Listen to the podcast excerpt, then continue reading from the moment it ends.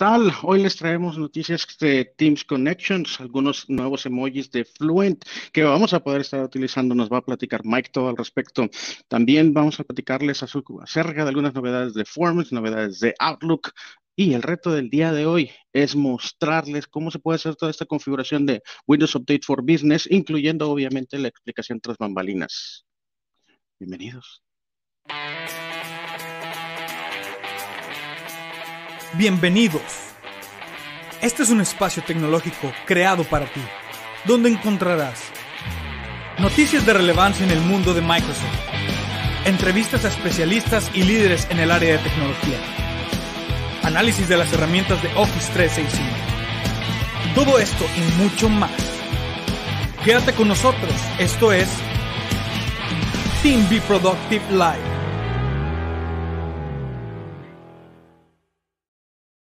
Así es, les tenemos bastantes novedades y tenemos el reto del día de hoy. Es como, como se dieron cuenta, estoy corriendo y es que no hubo ni siquiera oportunidad de abrir la consola de, Endpoint Manager desde donde vamos a hacer toda esta configuración. Sin embargo, pues eso es parte del show y es parte de estar en vivos. Mike, ¿cómo estás? Hola, hola. ¿Cómo estamos? ¿Todo bien? ¿Todo bien? Sí, regresó, regresó el pianito. Buenísimo. Ya, ya. Ahora sí estoy en mi casa. Oye, oye, buenísimo, buenísimo. Eh, ¿Y ahora qué onda? ¿Cómo ves? ¿Le damos pleca de invitado especial a, a mi Pues ya, ya, ha estado, ya ha estado bien seguido, ¿eh? No sé si ya sea. Ya, yo creo que ya vamos a quitarle la pleca de invitado especial, pero bueno, vamos a darle una última oportunidad y es que, pues para completar por tercera vez consecutiva, invitado especial. Muy bien.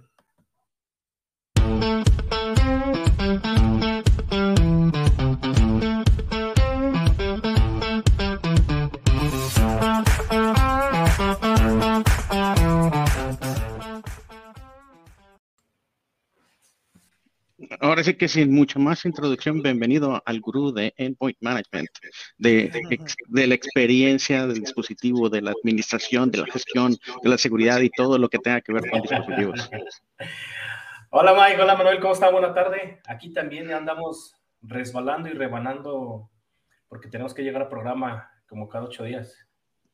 Muy bien. Ay, hijo, eso, eso sonó como cumpliendo con, la, con el compromiso de la noticia, etcétera, Así es. etcétera, ¿no? Oigan, voy a, voy a hacer un, un corte técnico porque por ahí como que se escucha un eco. Yo no fui, No, yo sé, no fui. no sé si faltan audífonos. ¿A alguien no? Yo creo, acomódate el micrófono, Isma, porque luego es el que a mí también me escucha ecos. A ver, ¿Será? ahí se bajó. Ya, ya, ya no se escucha. Ándale. Ah, más o menos. Muy bien. No sé si mi, mi micrófono es muy bueno o muy malo, pero cumple con, cumple con la función. Está bien, puedes bajar el sonido a la, eh, le puedes bajar el volumen a las bocinas y a lo mejor ya también eso ayuda. Pero siempre y cuando te asegures de que nos puedes escuchar. Todo bien. bien. Los escucho y los veo perfectamente. Oiga, pues voy a aprovechar, voy a hablar yo primero, ahora, porque luego si no me quedo colgado.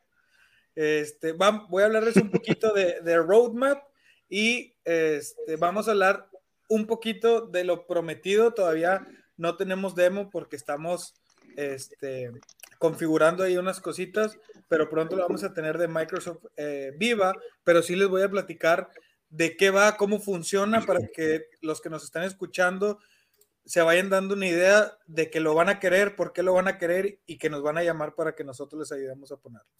Entonces, eh, lo primero que vamos a estar viendo es acerca de Teams Roadmap. Eh, tenemos Team Connect. Eh, eso está muy bueno. Creo que era algo que ya había estado pidiendo muchísima gente. Ya por fin lo tenemos. Este, eh, esto se va a estar desplegando entre marzo y abril, de lo que voy a estar hablando. Pero Teams Connect lo que nos va a permitir es ahora sí puedes crear, así como tú le das clic derecho o clic en los tres puntitos en el equipo y seleccionas crear canal y lo eliges público o privado, ya vas a poder seleccionar uno adicional que se llama eh, Share Channel, ¿sí? En donde tú vas a poder invitar, eh, vaya la redundancia, algún invitado que esté fuera del equipo de Teams o que esté inclusive fuera de tu organización. Entonces ya no lo tienes que agregar al equipo para que entonces pueda visualizar los canales. Ahora lo puedes invitar directamente al canal para ahí poder estar colaborando. igualmente con, este, con personas dentro de la organización, si dices, oye, pues es que el, gerente eh, quiere ver cómo estamos trabajando, pero, este, o el auditor, lo que sea, pero solamente en algún canal en específico, puedes crear este canal compartido y lo puedes invitar sin que tenga que ver todo el contenido del canal, eh, del equipo, perdón. Entonces, eso va a estar de lujo. Fíjate que cuando, que cuando yo leí eso por primera vez, como que me sigo medio preguntando un poquito, me viene a la mente, me rasco la cabeza con el tema de, ay, como que Yammer me lo quieren hacer a un lado, pero, pero, pero como que sí, como que no sé, como que la parte era súper clara al principio, ¿no? Teams es trabajo, 100% trabajo, enfoque en trabajo y hacer que las cosas sucedan.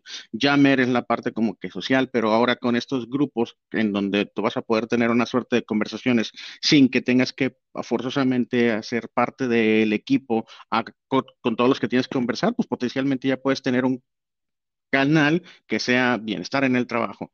Y entonces, Yammer. En fin, ¿no? Supongo que todo eso se va a ir acomodando en su debido momento. Lo, que, sí es que son excelentes noticias. Creo que esta parte de Teams está, creo que esta parte de Teams se está integrando bastante con pues, muchas herramientas que el día a día ya eh, pues la gente del sector educativo pues está adquiriendo bastante y la está aceptando con bastante eh, pues gusto. ¿Por qué? Porque pues, realmente está facilitando mucho el trabajo para N cantidad de sectores, ¿no?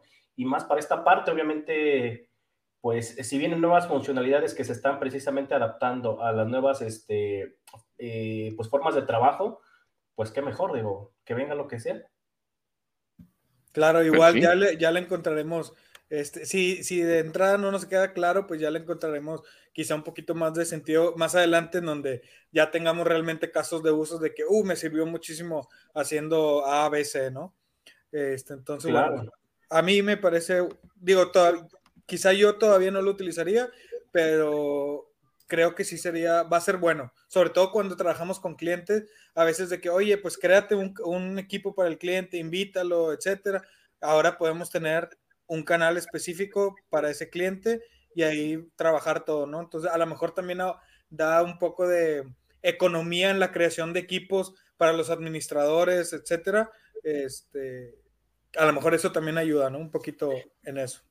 Y fíjate que hasta hace, hasta hace, poco Manuel y yo eh, identificamos un caso de uso que también yo considero que no está muy lejos de que pueda, pueda tenerlo Teams en algún momento nos dijeron, conéctense a este, este, esta parte de, a este ID con otra herramienta de, colaboración, donde te une precisamente a una sala de soporte técnico, ya no va a ser necesario el teléfono. Entonces, en esta parte también va a estar bastante interesante cuando ya eh, Microsoft desarrolle esa parte como que más fina para que podamos obtener esta, esta, este tipo de soporte. Ya no vía telefónica, sino ya por vía Teams. No dudo que por ahí alguien ya esté haciendo los pininos y lo esté como que eh, empezando, pero ¿cómo te pareció esa vez, esta vez, sabes, Manuel, que experimentamos eso? No, a mí me pareció buenísimo porque dije, oye, pues sí, es, relativamente simple, o sea, es, es eh, una, ¿cómo se llaman estos? Eh, este, breakout rooms. Básicamente es una suerte de breakout room en donde dinámicamente puede estar entrando y saliendo personas, ¿no? Entonces, la manera en que yo me imaginé la solución es relativamente sencilla. Tú tienes un canal de soporte técnico de helpdesk dentro de ese canal de soporte técnico dentro de ese equipo, perdón, la palabra correcta sería equipo, dentro del equipo de soporte técnico tú le generas un canal para cada agente y luego lo que haces es que dinámicamente ese, cada uno de ese agente puede administrar su breakout room. Hay, una, hay un lobby y dentro de ese lobby pues pueden ir admitiendo al breakout room correspondiente conforme esté libre el agente. Ese es el concepto simple y se puede implementar hoy pero el verlo en el día a día dices tú, oh, wow, o sea, cuando nosotros a veces hablamos de esa tecnología decimos, ah, ya, un nuevo beneficio de Teams, Breakout Rooms, pero cuando empiezas a ver los casos de uso con esto y con todas las tecnologías es cuando dices tú, wow, un verdadero beneficio de negocio. Y ahí empiezan a hacer mucho más sentido las cosas con versus, ah, sí, tecnología de Windows Update para la actualización a través de la nube.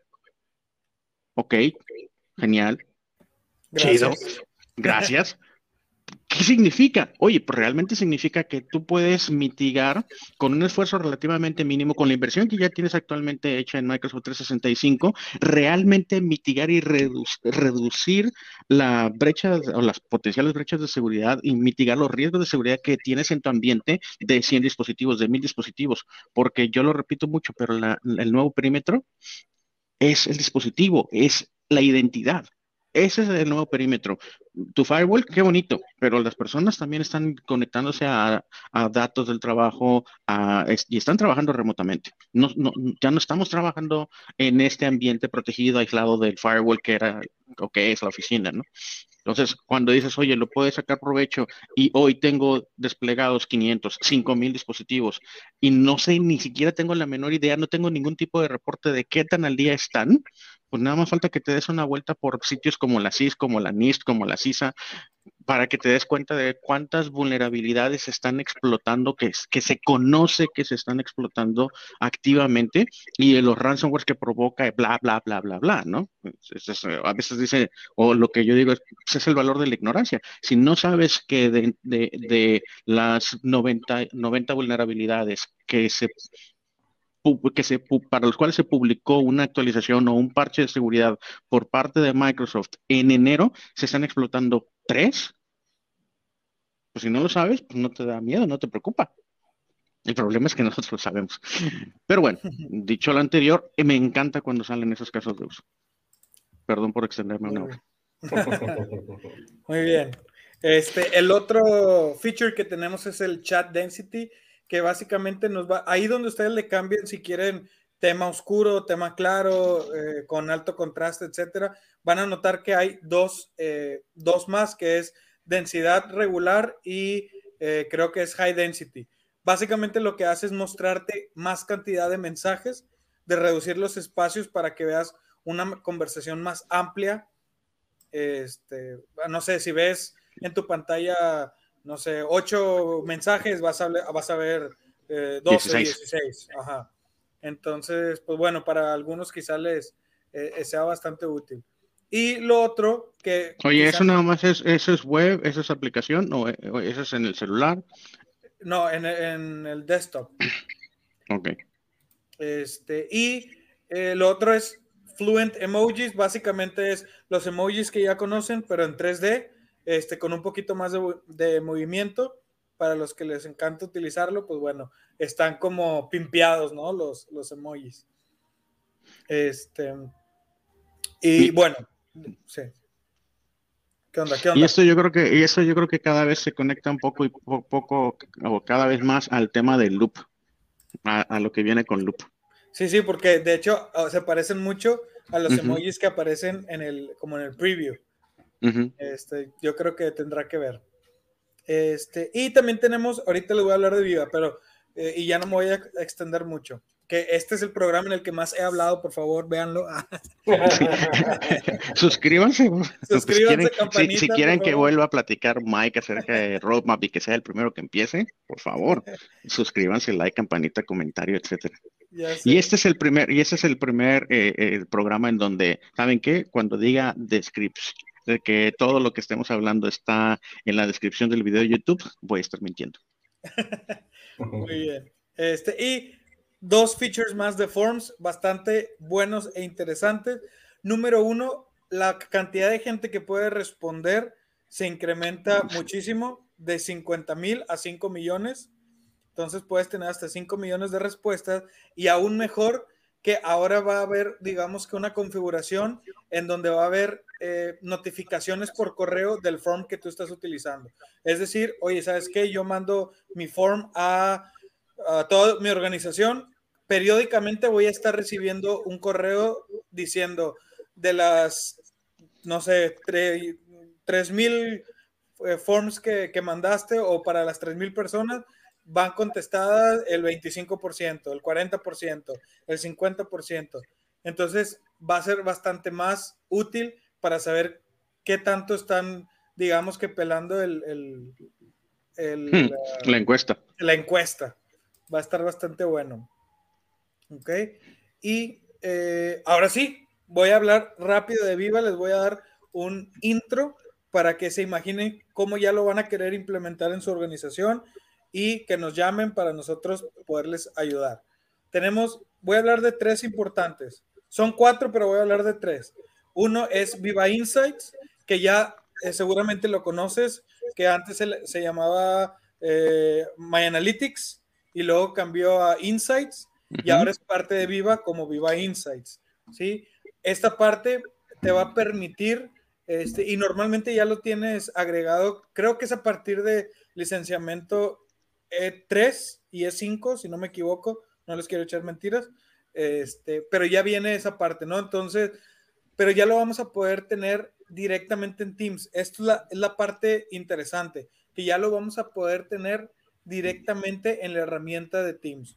¿Sí? Ya no tengo que ir a mi portal y buscar Insight, no, lo voy a tener ahí a un clic, ¿sí? Entonces, Insight nos va a ayudar para saber cuánto tiempo hemos estado ocupado, cuánto tiempo he estado en reuniones, con quién he estado en reuniones, eh, cuáles son los archivos que me pueden interesar, si tienes tu tiempo eh, de descanso eh, bien, bien organizado, porque Insight también trata de, del well-being del usuario, entonces, de que, oye, pues te la pasas trabajando, te la pasas, este, contestas correo y tienes reuniones ajá, fuera de hora, de hora laboral, todo eso te lo va midiendo para que tú estés consciente de que o hay que apretarle o hay que bajarle, pero para que estés, digamos que lo más, este, trabajando en armonía Balanceado.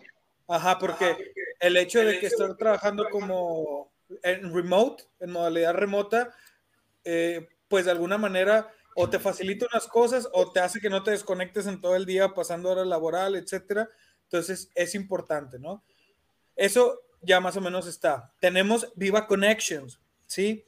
Aquí se los voy a tratar de explicar lo más sencillo y es, tú vas a tener un, eh, te vas a anclar de SharePoint para crear, por ejemplo, tu intranet. Si tú tienes un intranet en SharePoint, lo que eh, vas a hacer y lo que te vamos a poder ayudar es eh, puede ser nada más configurando para que aparezca o te podemos ayudar a la creación de toda esta intranet para que tengas toda la información de tu empresa también directamente en Teams. Ahí vas a tener eh, cuestiones de eh, noticias, ¿sí? Ahí vas a tener todas tus herramientas de trabajo como para pedir vacaciones o levantar tickets, etcétera. Todo eso lo vas a tener ahí como también poderte contactar con otras personas. Todo lo que pueda hacer SharePoint en un sitio de SharePoint, todo eso lo vas a poder transportar de una manera muy sencilla a Teams. Entonces, imagínate las posibilidades son infinitas. Todo lo que tú le puedes hacer a un sitio de SharePoint, lo vas a poder traer para tenerlo a un clic ahí en tus conversaciones. Oye, déjame veo eh, los cumpleaños. Clic, abro Viva Connection Aquí está la lista de cumpleaños. Aquí está la lista de las nuevas noticias de, la empresa. Las personas que acaban de entrar. Eh, muchas cosas, ¿no? O sea, todo lo que puedas tú agregar en SharePoint, lo vas a poder ver ahí. ¿Ok? Entonces, si no tienes tu intranet en SharePoint, es momento de que empieces a pensar en, en, hacerlo en SharePoint, ¿no? En SharePoint Online para poder este, conectar y tener todo este ambiente bien preparado y bien trabajado, que va a estar muy interesante. ¿Cómo se llama el de educación, el de para capacitaciones? Viva Learning. Yo creo que va a ir por ahí también, de que va a ayudarte a hacerle ciertas customizaciones o, personalizaciones a un sitio de SharePoint en donde se va a empezar a, recopilar este, una información súper rica de eso. Fíjate que eso es, es, bueno, es la tercera justamente, Viva Learning, pero eso está conectado de otra manera, directamente en la... Como aplicación Ajá, como aplicación mm. en el admin de, en el, de tu tenant, tú vas a poder ver que puedes activar eh, que te aparezca la información o los cursos de, de la plataforma que, que, tú quieras utilizar. Hay muchísimo. De entrada vas a tener eh, LinkedIn, Learning, vas a tener el de Microsoft Learning y todas las eh, certificaciones, etcétera, de Microsoft 365. Las Partner University supongo que también seguirán. Y pero si tú dices, oye, yo le encuentro un chorro de valor a, eh, ¿cómo se llama? Udemy o Extemi o algo así se llama. Perdónenme, no me acuerdo. Eh, Coursera, eh, Creana creo también. todas, esas, eh, todas esas plataformas que tienen muchísimo contenido para, eh, pues para aprender, hacer cursos, certificaciones, etcétera.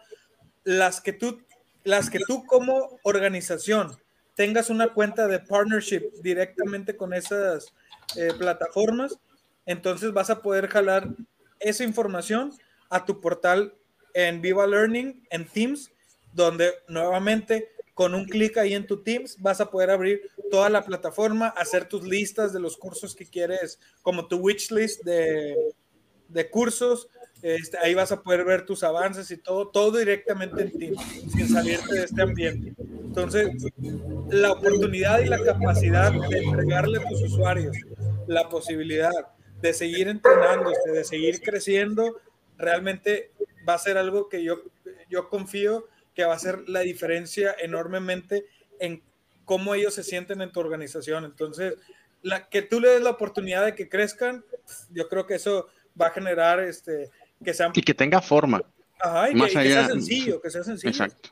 Este, que van a estar comprometidos sabiendo que ellos pueden entrar sin ningún problema a tomar un curso que no les va a costar nada porque ya está como el deal hecho entre organización y plataforma de educación. Entonces, pues eso va a estar increíble, ¿no? Pues iremos viendo cómo se desarrolla porque me provoca, me provoca curiosidad y justamente el, esa curiosidad, hablando tecnológicamente, que después la podamos llevar con clientes, que son los que terminan enseñándonos a nosotros verdaderos de casos de uso y de beneficio de negocio, fenomenal. Correcto. Hasta aquí mi, mi, ¿cómo se dice? mi reporte.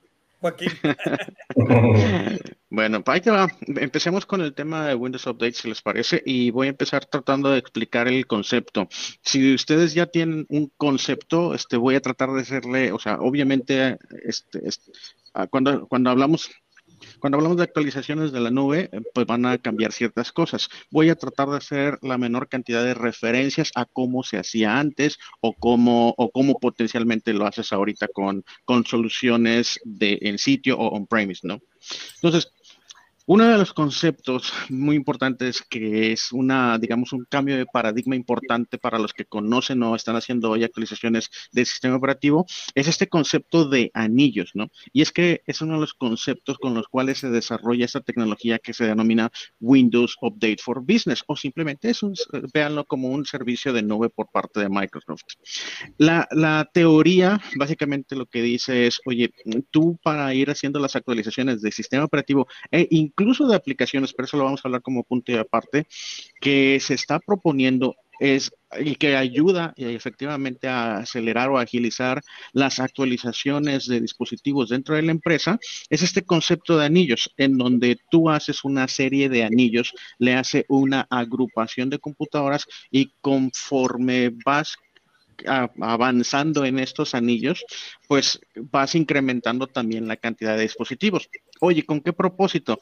Pues con el propósito de que primero tengas un grupo piloto, por ejemplo, una serie de, de computadoras que pertenecen típicamente a los usuarios de tecnología o al menos de personas que están familiarizados con la tecnología y eso permite que se haga una validación adicional.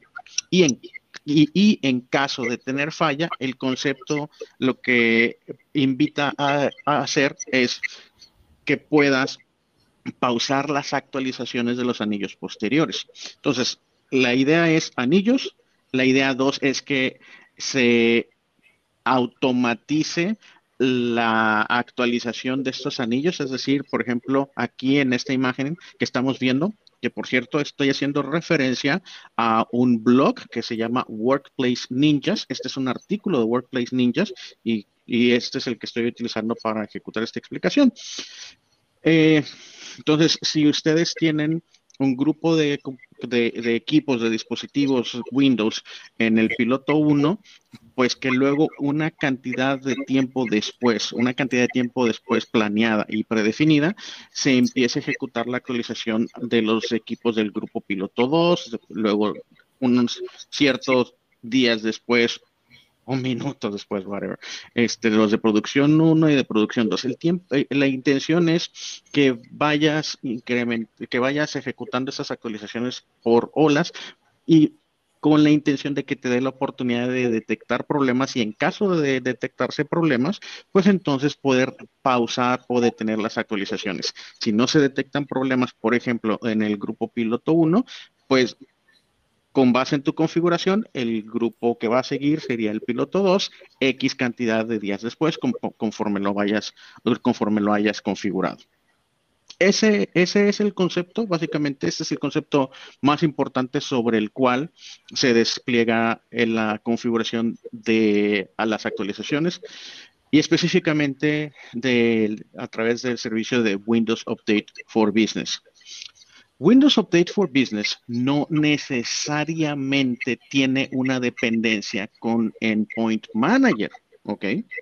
Sin embargo, la manera en que se los vamos a mostrar aquí es específicamente cómo configuras Windows Update for Business en o a través de la consola de Endpoint Manager. Con eso, entonces, me permiten tantito para cambiarme yo a la consola de Endpoint Manager. Tenemos nuestro ambiente de, de demostración, nuestro tenant demo que hemos pues, que hemos hecho referencia durante las diferentes sesiones en donde hemos tenido nuestro super invitado especial Ismail. Y aquí ya dentro de la consola de Windows Update for Business, ¿cómo voy a hacer esa configuración? Pues como casi siempre en las últimas sesiones que hemos, que hemos estado participando con ustedes, es dispositivos y directamente aquí tenemos y podemos, tenemos las opciones de la configuración de los anillos de actualización para Windows 10. Mera costumbre, yo prefiero siempre este, meterme primero a la plataforma, en este caso plataforma Windows. Aquí también vamos a ver los anillos de actualización y aquí es donde los configuras, ¿no? La configuración de Windows Update eh, en términos de Endpoint Manager es un perfil adicional, es un configuration profile. Sin embargo, tiene un propósito muy particular y, específico. Y si ustedes recuerdan y ustedes hacen una buena planeación, pues deberíamos de un perfil asignarlo a un grupo de Azure Active Directory, porque el corazón de todo esto, la base de datos que utiliza Endpoint Manager para los dispositivos se llama Azure Active Directory. De ahí que yo lo que hice, como que ahorita en lo que nos estaba platicando Miguel, lo que hice fue configurar unos grupos para tener este, esta separación y la definición de estos anillos.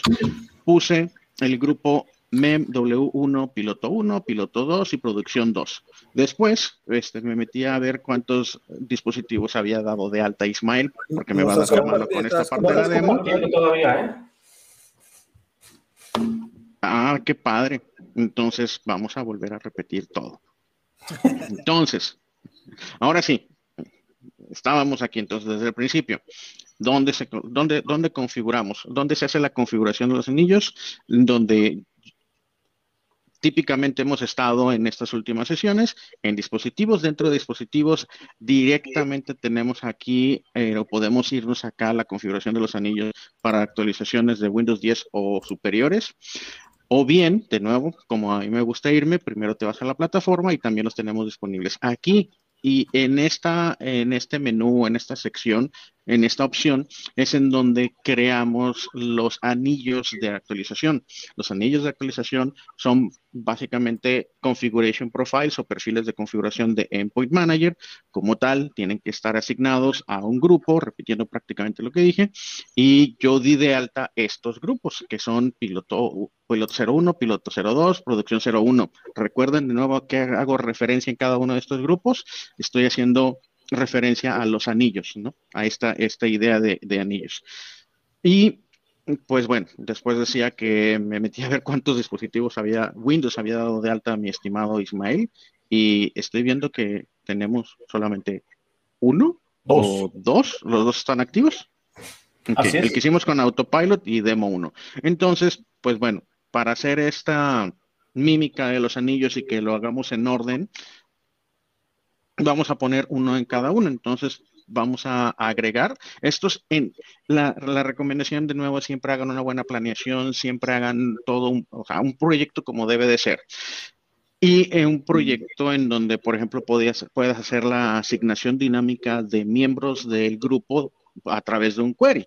Aquí no lo estoy haciendo así, vamos a asignar directamente a pie este, los, los miembros. Y en este caso voy a dar de alta a uno de los dispositivos aquí. Eh, dime el nombre de un dispositivo, please, uno de los dos. Eh, Demo, 02. Demo 2. Este vamos a dejarlo para el anillo de producción 1. ¿El otro cómo se llama? Se llama, un segundito, ISMA 4564. Regresense a dos capítulos y van a saber por qué dice ISMA 4564. Entonces, al grupo piloto 1 estamos asignando el equipo ISMA 40 y bla bla. Ahora vámonos al otro grupo y en el otro, en el grupo de producción simplemente por para que sea piloto y producción, vamos a poner el otro equipo. No vamos a tener a nadie, eh, no vamos a tener ningún dispositivo en el piloto 2. Agregamos miembros y dijimos que se llama Demo 2. Entonces ya tenemos grupos que van a corresponder a anillos y ya tenemos dispositivos que son parte de estos grupos. Entonces nos regresamos a la consola donde estábamos, eh, donde íbamos a hacer la configuración de los dispositivos que está en aquí. Aquí entonces ahora el paso que vamos a seguir es, bueno, vamos a configurar el perfil. Aquí es el corazón de la configuración de esto. Entonces, ¿qué le vamos a poner? Vamos a ponerle Windows Update.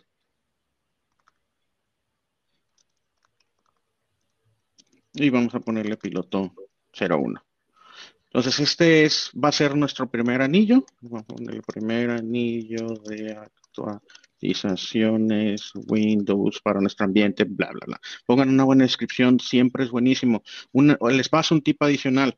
Pónganle una fecha porque después cuando ustedes regresen a esto, o el marzo 22, lo que quieran, cuando ustedes regresan a ver una cantidad enorme de, configuraciones y perfiles que hicieron, no van a saber ni qué pasó, ni por Fíjate que en esta parte, Manuel, tienes toda la razón, porque en la última sesión de transferencia de conocimientos, mm. eh, Sofía, eh, no estabas tú, más sin embargo, bajo esta misma descripción, yo pude darle el contexto al cliente de qué es lo que hacía ¿Y por qué?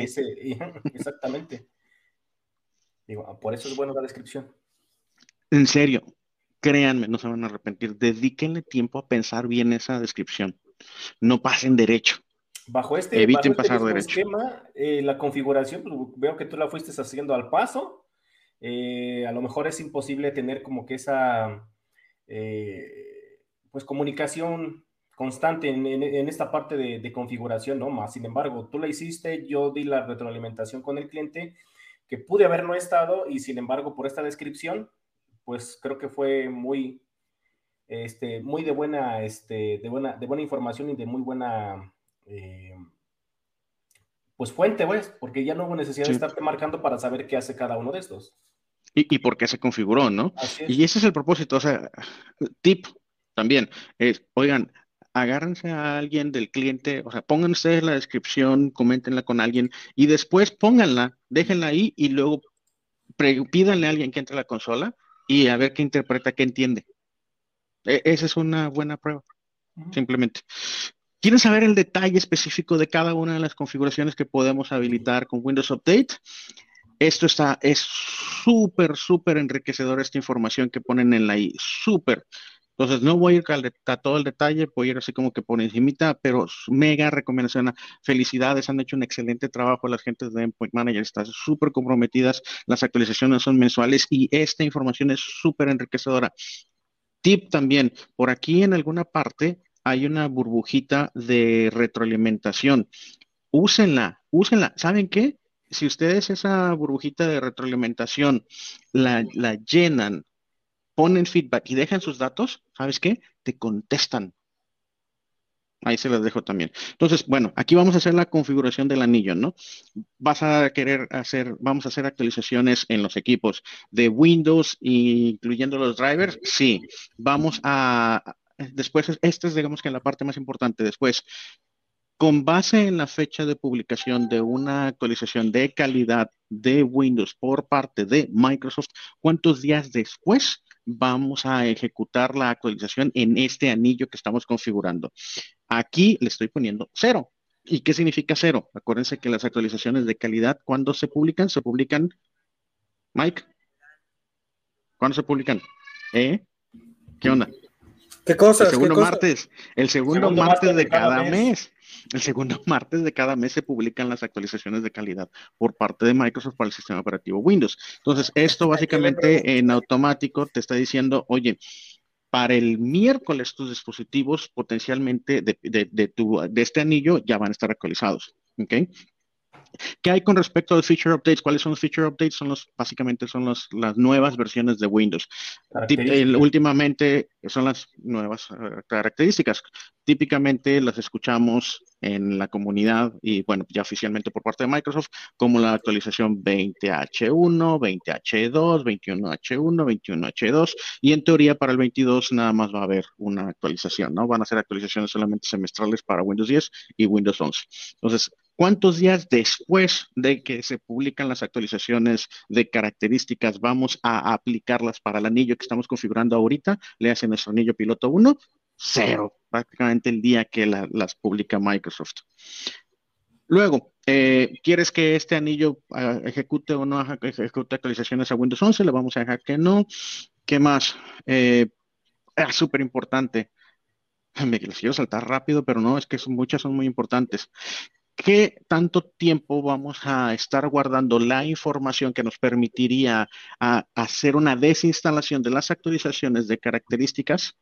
Eh, y esto básicamente es una decisión, perdón, que no tenía el cargador puesto, entonces sí, se me iba a apagar el celular. Entonces, ¿qué tantos días después de que se ejecuta la instalación quieres que te ocupe espacio en tu disco duro para que tengas la capacidad de desinstalar la actualización. Aquí está 10 días.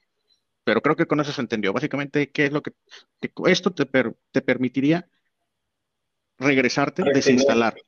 ¿Sí? Y, y después de los 10 días, ¿qué pasa? Pues no lo puedes hacer. ¿Pero por qué? Porque te limpia el disco duro. ¿Cómo sé eso? Ah, pues porque en alguna parte llegué a una liga, pero bueno, básicamente yo sigo diciendo que estas, que estas burbujas informativas son increíbles, ¿no? Pero bueno.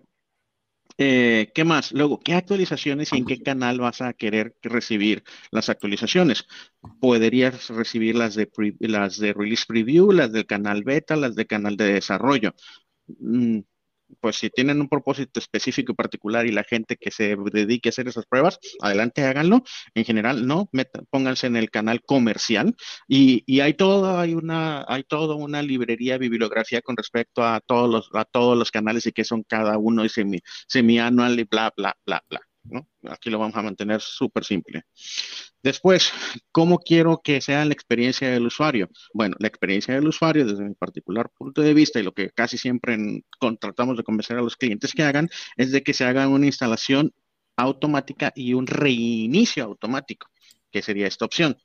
Ahora, no, no con respecto a una hora agendada, no. este, pero en esta parte, Manuel, hay algo también muy controversial de que la gente o los administradores que manejan este tipo de, eh, despliegues muchas veces nos eh, casi casi te exigen, oye, quiero que instales actualizaciones, pero no quiero que se reinicie la máquina porque los usuarios luego están trabajando y se pierde su archivo. ah, pero ahí te va, ahí te va, ahí te va. A ver, bueno, ibas a comentar algo. Prácticamente es, no es, eh, es inevitable porque muchas veces eh, para aplicar esa nueva característica y que tenga efecto y que tenga, pues ya está instalado, necesita forzosamente un reinicio, sí o sí. ¿Qué es lo que pasa dentro de, esta solución y de, puedo hablar de alguna otra en específico de System Center? Podemos postergar hasta tres o cuatro veces un reinicio. Que tú le digas al, usuario, ¿sabes qué? Necesito reiniciar en 10 minutos. Ok, el usuario lo va a poder hacer tres o cuatro veces, pero ya la quinta ya es este, mandatorio que se va a reiniciar la máquina. Entonces, esto es algo que también es un poco controversial porque es un bien necesario. Sí, sí, sí, sí. Tarde o temprano, ¿no? Y de hecho me, me, me, te me adelantaste, pero justamente esa es una de estas opciones, ¿no? Donde dice, ah, oye, ¿puedo pausar o no puedo pausar? ¿No? Porque, por ejemplo, si yo le deshabilito esta opción, en automático va a decir, toma, es hora de reiniciar, chao. Sin embargo, puedo dejar habilitada la de arriba, que es, este, revisa antes de hacer los reinicios. ¿Y qué revisa? Bueno, pues si leen la descripción, bueno, según yo está en la descripción, la verdad no lo estoy leyendo, es, ah, déjenme lo hago más grande. Eh, aquí dice, oye, si la batería, si estás desconectado y la batería está bajo el 40%, no va a reiniciar. Si estás en un modo presentación, no va a reiniciar. Y así hay una serie de validaciones que hace antes de reiniciar por derecha la computadora. Si le pones la habilitas, si le habilitas esta opción de que el usuario pueda pausarla, pues adelante, buenísimo, la puede, la puede pausar. Este, pero esto en realidad, perdóname, aquí estoy todo confundido. Pausar significa que podrías empujar en el tiempo y, no aplazar. Pero, pero, pero, pero, pero, acá adelante también tenemos este, esta opción que es deadline. Entonces, yo te voy a dejar aplazar las veces que quieras durante dos días. ¿Sí? O entonces actualizas o, o actualizas o te actualizo. Si ya pasaron dos días a partir de que está listo eh, la, instalación de la actualización, chao, ¿no? Este para los features updates, esto para las quality updates y aquí eh, luego tenías este tienes un periodo de gracia y aquí para entender cuál es la diferencia entre periodo de gracia y deadline es el número esto aquí me voy a la burbujita y se define el número mínimo de días después del deadline antes de que reinicie sí o sí. Y yo le puedo poner cero, toma. Entonces a los dos días, porque aquí le estoy dando un deadline. El deadline es suave, en el sentido de que, oye, recibí la actualización, digamos que hoy es martes, hoy publicó Microsoft, hoy la recibí, hoy ya estoy listo para ejecutar la actualización y decido pausarla y decido pausarla durante dos días. Te, vas a dar una, te va a dar un warning a los dos días que, oye, voy a reiniciar en este horario. Y potencialmente podrías patearla. Si yo aquí le pongo un día, podrías volverla a patear. Pero, si, pero, pero después del día, bye. Obviamente va a ser este restart checks, ¿no? Pero bueno, vamos a dejarla ahí uno. Ahora voy a regresar a lo que a esta opción, ¿no? ¿Cuál es el comportamiento que queremos para la instalación? No solamente quiero que le instale, yo siempre molesto a los clientes y trato de convencerlos y a mí me hace sentido de que, de que instale y reinicie durante los horarios de mantenimiento. ¿Cuáles son los horarios de mantenimiento? Básicamente los horarios fuera de los horarios activos. Simple pero se presta confusión. este, típicamente la interpretación que yo había escuchado es, oye, si le pones acá de 8 a 5, no, este, ponle de 7 a uh, bla, bla, ¿no? De 7 a 9 de la noche, para que se reinicie entre 7 y 9 de la noche. No, esto aplica al revés. El horario activo es el horario de, el horario pues, de trabajo, ¿no? Digamos que de una, Una jornada laboral. Una jornada laboral, ¿no? Entonces, este reinicio de instalación, pues va a preferiblemente, preferiblemente ejecutarse dentro, pues, perdón, fuera del horario de horas activas. Pero ¿qué es lo que pasa si no ha estado conectada la computadora dentro del horario activo o etcétera? Pues como quiera, o sea, va a tratar de descargar las actualizaciones, te va a dar dos días y luego te va a dar un día adicional de gracia y toma la actualización, ¿no? Entonces, Oye, eh, reinicio automático antes de, del deadline. Pues sí, claro. Si ya lo instalaste, si puedes reiniciar, pues adelante, ¿no? Es, esa es la configuración básica, ¿no? Entonces, eh, ya con esto ya tenemos la configuración más importante para las actualizaciones del sistema operativo Windows. Ahora, ¿a quién se lo vamos a aplicar? ¿A quién se lo vamos a asignar? Ah, pues este es nuestro anillo piloto 1, ¿no? Dale a comer, pobre. Lo tienes con hambre. Em, mem. Piloto 1. Seleccionar. Recuérdense, váyanse a la charla del, acerca del tema de filtros, acerca del tema de exclusiones, etcétera, etcétera. Listo, revisamos nuestra, nuestra configuración, todo bien, crear, ya tenemos nuestro primer anillo de actualización. Ahora vamos a verlo un poco más a detalle. Eh, aquí cuando tú lo, cuando tú vas al detalle, pues primero, como en todo cualquier, como en cualquier otro perfil, tenemos aquí el estatus de los dispositivos. Aquí te va a ir, esto te va a ir dando el total de los dispositivos que ya detectó Endpoint Manager que recibiría en la configuración. Luego, paso dos, vamos a, recibir el reporte de los dispositivos en el instante en que ellos digan, listo, recibí y configuré con éxito o error en el caso de que hubiese un error. Tienes prendida tus máquinas virtuales, ¿cierto? Así es. Ok. Y ese es, de nuevo, como siempre lo hemos dicho en todo, durante todas estas eh, demostraciones de Endpoint Manager, ese es el súper gran beneficio de Endpoint Manager, que recibes esa retroalimentación de, oye, sí, sí recibí la política, sí, sí la pude aplicar o, configurar con éxito, o de nuevo, cuando tienes un ambiente muy grande y tienes muchos perfiles, potencialmente puedes tener un conflicto. ¿okay? Entonces también te lo presenta acá y eso es espectacular. Y puedes después ir revisando el estatus en, estas diferentes eh, opciones o secciones, ¿no? Pero quiero llamar su atención a esto, y es que aquí tengo la, a estos botoncitos que no son de, una, de un perfil común y corriente, y es que estos lo que me permiten es justamente aplicar esa pausa. ¿Sí? Y aquí te dice, oye, ¿qué es lo que quieres pausar? Las actualizaciones de calidad o las actualizaciones de características. Ah, pues bueno. Y este es el lugar en donde irías en caso de que hayas encontrado potencialmente un problema en uno de, tus dispositivos del piloto. Dices, oye, espérame, me voy al grupo piloto 2 o al grupo producción 1, al, anillo que siga, o los que sigan, y, y ahí es en donde ejecutas esa pausa. Una manera súper sencilla de darle seguimiento global, porque aquí vas a tener otras, eh, otras actualizaciones. Déjenme hago medio a, diestra y siniestra otro anillo, que sería el de producción otro. Y vamos a ponerle acá Windows Update, Updates, producción 02, descripción configuramos la política. ¿Cuántos días? Aquí va a ser la principal diferencia. Oye, voy a tener cinco días, diez días.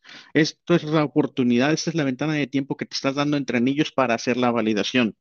Y aquí digamos 15 días, después voy a hacer la validación acá. Actualizaciones a Windows, no. Eh, tiempo para, tiempo que voy a estar guardando y consumiendo espacio en el disco duro del dispositivo para poder, para poder uh, desinstalar las actualizaciones de características. Eso, horario 9 a 5, mis horas activas. Instalar y reiniciar durante las horas de mantenimiento. Eh, pruebas, checks de reinicio, sí. Opciones de pausar, no. De aquí ya valide todo, ¿no? Yo estoy bien seguro. Eh, opciones para que el usuario pueda ah, proactivamente decirle, revisar actualizaciones, sí, adelante. Notificaciones por default, súper recomendado que no le muevan esto y que dejen las configuraciones, la, comunicación tradicional del proceso a como, pues, digamos, a, como lo sugiere y como lo ejecuta Windows por default. Vamos a configurar eh, deadlines. Sí, vamos a configurar deadlines. Vamos a ponerle igual dos días, dos días y un día de gracia. Reiniciar antes y siguiente. Asignaciones a nuestro grupo de producción 2. producción 1, perdón Seleccionamos, siguiente, crear. Entonces ya con esto aquí ya tenemos dos anillos de actualización y aquí tenemos un monitoreo básico donde decimos, oye, ¿a cuánto ¿cuántos son los días que nos vamos a, que vamos a instalar en el piloto 1 con respecto a la fecha de publicación por parte de Microsoft de actualizaciones de características de Windows? Cero. Con días con respecto a la publicación por parte de Microsoft de, de eh, quality updates, de actualizaciones de calidad, en donde están incluidas las de seguridad, cero. ¿no? Y, y, el siguiente anillo, en nuestro caso, es producción 2, que va a esperarse para las actualizaciones de calidad, cinco días, y para las actualizaciones de características, que de nuevo son literalmente una nueva versión del sistema operativo, vamos a esperar 15 días, porque a lo mejor vamos a correr mucho más pruebas. ¿Están pausadas o están corriendo? No, pues están corriendo. Y aquí es lo que, de nuevo, hay toda una bibliografía, búsquense en cuáles son todos los diferentes canales de comillas servicio. y, y ya, e, es, eso es en términos prácticos, así es como configuramos los, los anillos de actualización. Después, ¿cómo le podemos dar seguimiento en el día a día? Eh, en el día a día mm, podemos ver acá dispositivos, de entre dispositivos en, el, en el overview tenemos una opción que se llama Software Update Status. Y esto nos va a dar una vista de cuántos son todos los dispositivos que tienen asignadas políticas o perfiles de configuración para recibir actualizaciones de, Windows. Y vamos a ver el estatus global con respecto a si ya las recibieron con éxito, ¿no? Entonces, a nivel anillo lo vemos aquí entrando al detalle de la, del, anillo, de la configuración del anillo a nivel global, lo vemos acá en Software Update Status. Ojalá y, lo podamos ver en esta sesión. Ahorita en algún momento se actualizará y, vamos a ver. Eh, configuration Status. No, perdón. Software Update Status. Todavía no vemos nada. Después, este, Después tenemos también, o sea, ahorita se está en la nube, se está conectando todo otras bambalinas para que esto empiece a, rodar, para que empiece a andar, ¿no? De hecho, si nos vamos a, a otra sección para ir viendo cómo va avanzando y cómo van recibiendo las actualizaciones y si tenemos algunos errores, ¿a dónde iríamos? A esta sección, dispositivos, monitor y, o monitoreo, y aquí tenemos toda una sección de software updates, ¿no? Entonces, aquí vemos las actualizaciones o el estado actual por cada uno de los anillos y podemos irnos a ver este, el detalle que básicamente nos lleva al mismo lugar eh, que por acá. Pero también si regresamos a monitoreo tenemos otras opciones para ver cuál es el estatus con respecto a las a, recibir las políticas de configuración para, para los anillos de actualización del sistema operativo. Aquí veríamos las fallas, y aquí veríamos fallas específicas a, las actualizaciones de característica y fallas específicas con respecto a las de calidad. Windows Expedite Update. Ok. Ah, entonces, ahora, ¿qué son estas? bueno, pues vamos y, vamos a regresarnos acá. Y es que también podemos configurar actualizaciones de calidad y actualizaciones de características. Número uno, ¿cuál es el propósito de tener a estas por separado? Bueno, primero hablemos de las actualizaciones de calidad. Estas actualizaciones de calidad tienen como propósito de, de si sucede algo, o sea, básicamente es, no, no necesariamente correcciones, sino que son actualizaciones de emergencia, ¿no? Por ejemplo, si durante el periodo entre la actualización, por ejemplo, de febrero y la de marzo, sucede algo, se encuentra una nueva vulnerabilidad, sale un nuevo hotfix y se publican en el retail channel, aquí tú podrías decir, ¿sabes qué? Yo quiero que ejecutes esta actualización a todos los dispositivos de mi ambiente y que lo ejecutes ya. Estos son expedite updates. Entonces, la política está esperando un ciclo normal en donde a través de otro servicio que es el WNS, que es el Windows Notification Service, si no más me equivoco, le dice, oye, ya hay una nueva actualización y está siguiendo el proceso. Este es un proceso diferente y funciona a través de un servicio del sistema operativo que es el Microsoft Update Health Tools. Así se llama el servicio. Ese servicio solamente existe, y esto es un punto importante, solamente existe y se configura en el Windows Enterprise, en la versión Enterprise. Y si tú tienes, como deberías, si tienes un licenciamiento de tres, si tú tienes las versiones de Windows 10 Enterprise, tienes la posibilidad de decir, quiero que ejecutes actualizaciones ya, en este instante. Otra característica también de estas actualizaciones, Manuel, eh, es que Microsoft también lanza eh, los llamados grupos C y D, que generalmente son entregados en la tercera y cuarta semana de cada mes. Obviamente para, toda, para eh, corregir todo ese tipo de errores que hayan salido durante ese periodo, o bien como lo comentas, realmente si es un, una, un hotfix o es una actualización que debe de estar desplegada ya, lo hacen de momento, no espera hasta que cumpla ese ciclo. Y ahí les va el tip y la recomendación. Vamos a configurar un perfil de calidad. ¿Bajo qué escenario tú querrías o estarías interesado en tener un perfil de actualización o un perfil de actualizaciones de calidad como el que vamos a configurar? Pues, por ejemplo, en el día a día tú estás integrando nuevos dispositivos en tu ambiente.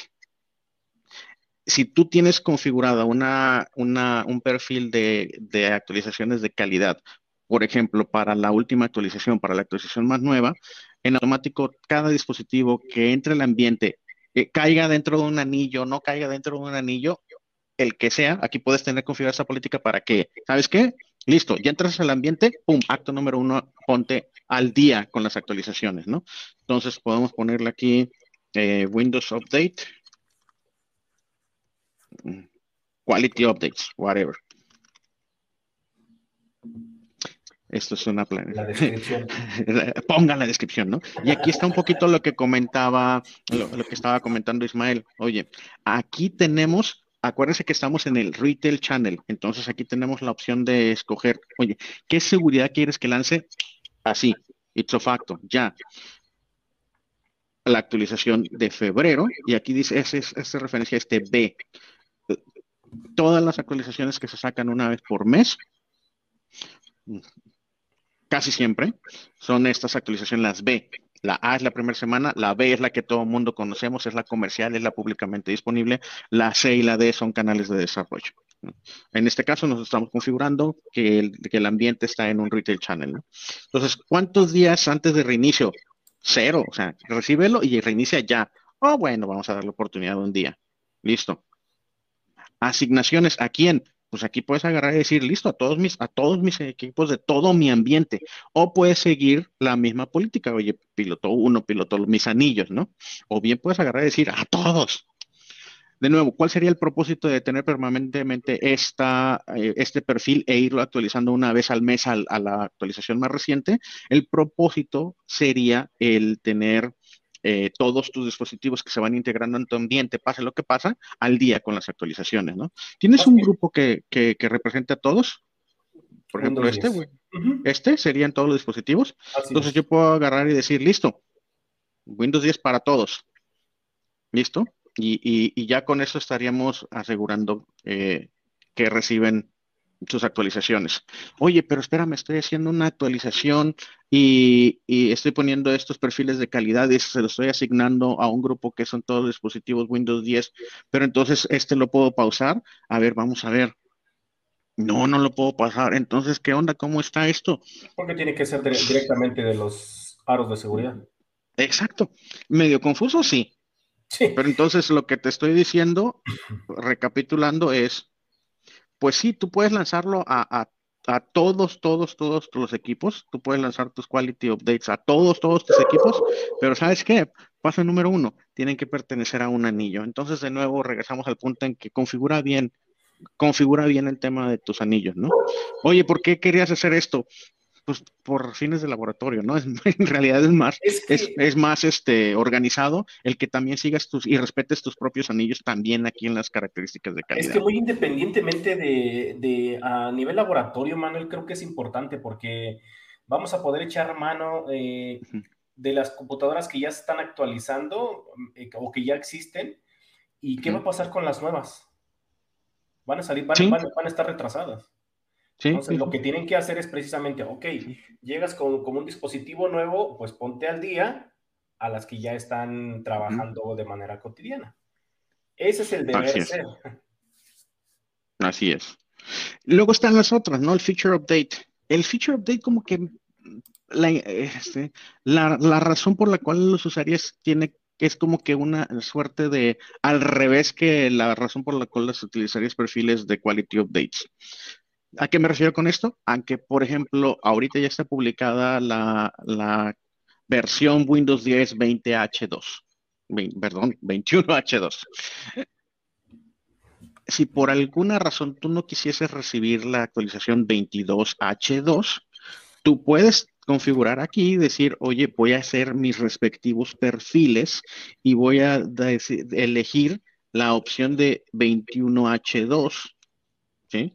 Y eso lo que va a hacer es retener a todos los que pertenezcan y estén en esta asignación, retenerlos en la 21H2. ¿Hasta cuándo? Hasta que tú explícitamente vengas y le cambies acá.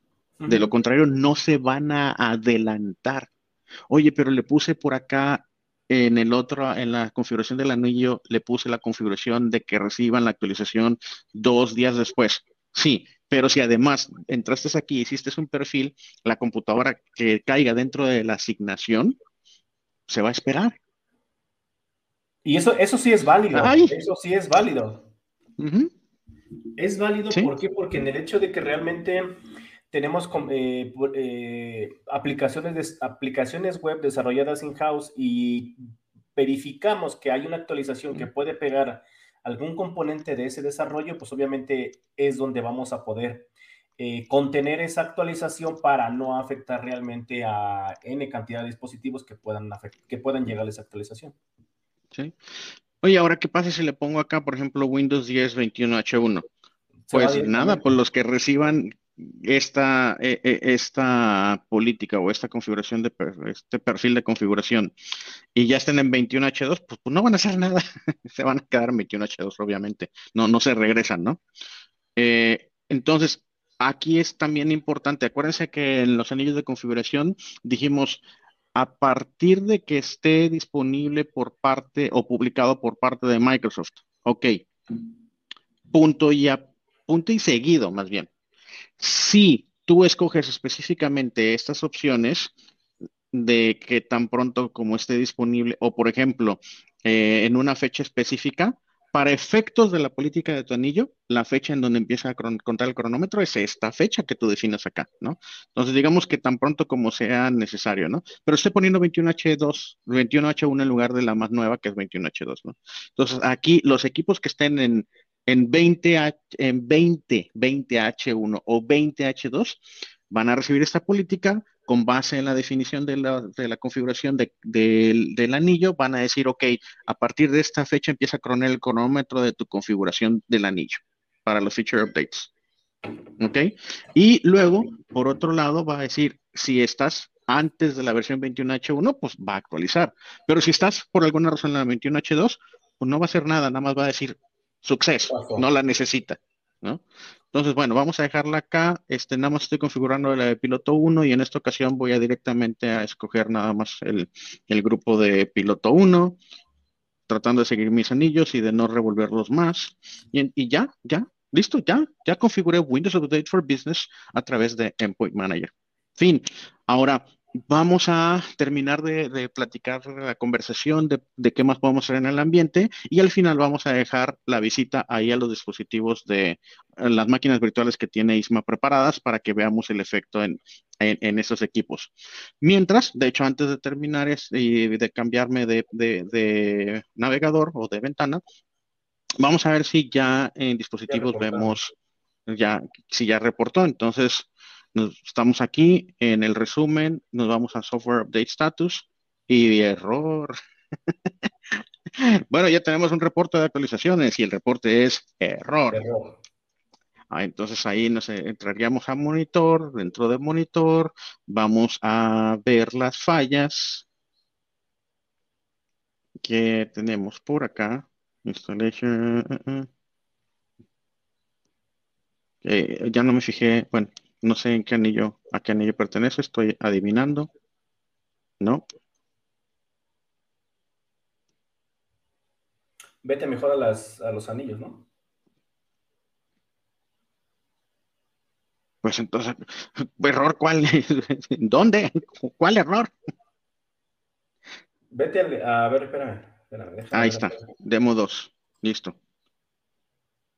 Dentro de demo 2 vamos a ver la falla del perfil de actualización y dice no aplicable para este dispositivo. Ah, bueno, tenemos fallas de, de, calidad que tienen que ver con que seguramente tú lo tienes más nuevo que la 21H2 y esta tampoco es aplicable, pero bueno, esta, esta sí, eh, lo que me importa está funcionando, ¿no? La que no recibiste, la que todavía no has recibido es este del deadline para las actualizaciones de características, la del periodo de gracia y el auto reboot después del tiempo límite.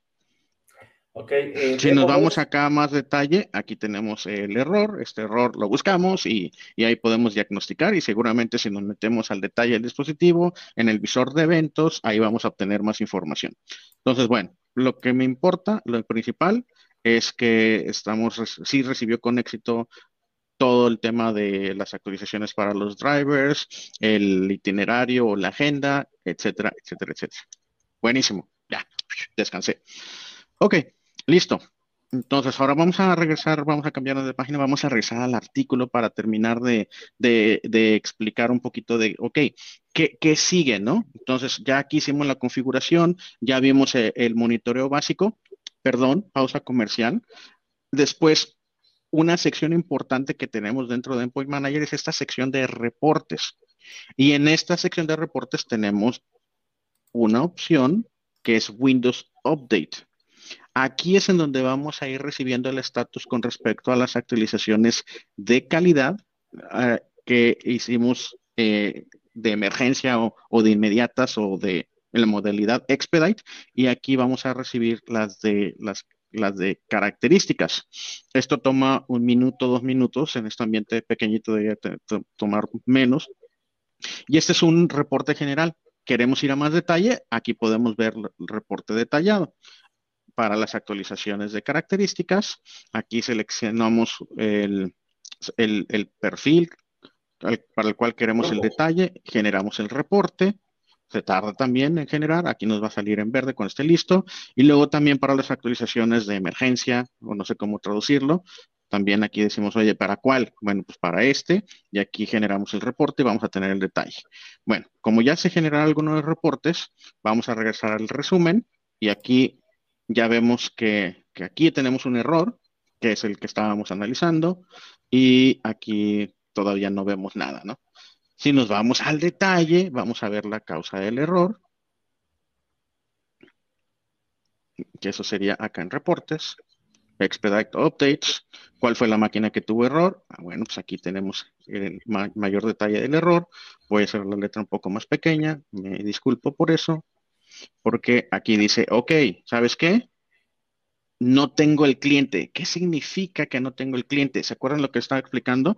Que necesitamos tener un servicio que se llama el Microsoft Update Health Tools. Es un servicio. Ese servicio, ¿cuándo se instala? Se instala primero cuando recibe la política de Windows Update y cuando envías, de hecho, por primera vez este tipo de, de actualizaciones de emergencia es cuando, cuando el, equipo registra y dice, oye, que yo tengo que ejecutar esta instalación. Ah, pero no tengo el servicio. Entonces va a intentar, como paso número uno, instalar el servicio. ¿De dónde lo instala? Pues de la nube de Windows Update for Business. Y tengo que tener un, equipo que es Windows Enterprise. Entonces, ahorita, aún el equipo de Ismael sea Windows 10 eh, o 11 Enterprise, a lo mejor todavía no hace esta, este proceso de ir a, solicitar los instaladores y aún no instala el servicio. Esa es la situación en la que ¿eh? estamos. Es Enterprise y voy a hacer un solo reinicio. Vamos a ver qué es lo que sucede. Bueno, ahora sí. Entonces vamos a regresarnos al artículo y vamos a platicar el qué más, cómo monitoreamos, cómo sabemos más detalle, etcétera, etcétera. Entonces me cambio de ventanita y Mike ya se fue. Y este, de hecho, este artículo ni siquiera lo estoy siguiendo en orden, es un artículo súper interesante. ¿Y, ¿Y por qué me llama la atención? Porque habla del concepto como que completo desde la perspectiva del que está monitoreando algo que ya está configurado. Y es que de ahí sigue el, el potencialmente, no es necesario, configurar esta sección y dar de alta esta sección de Desktop Analytics.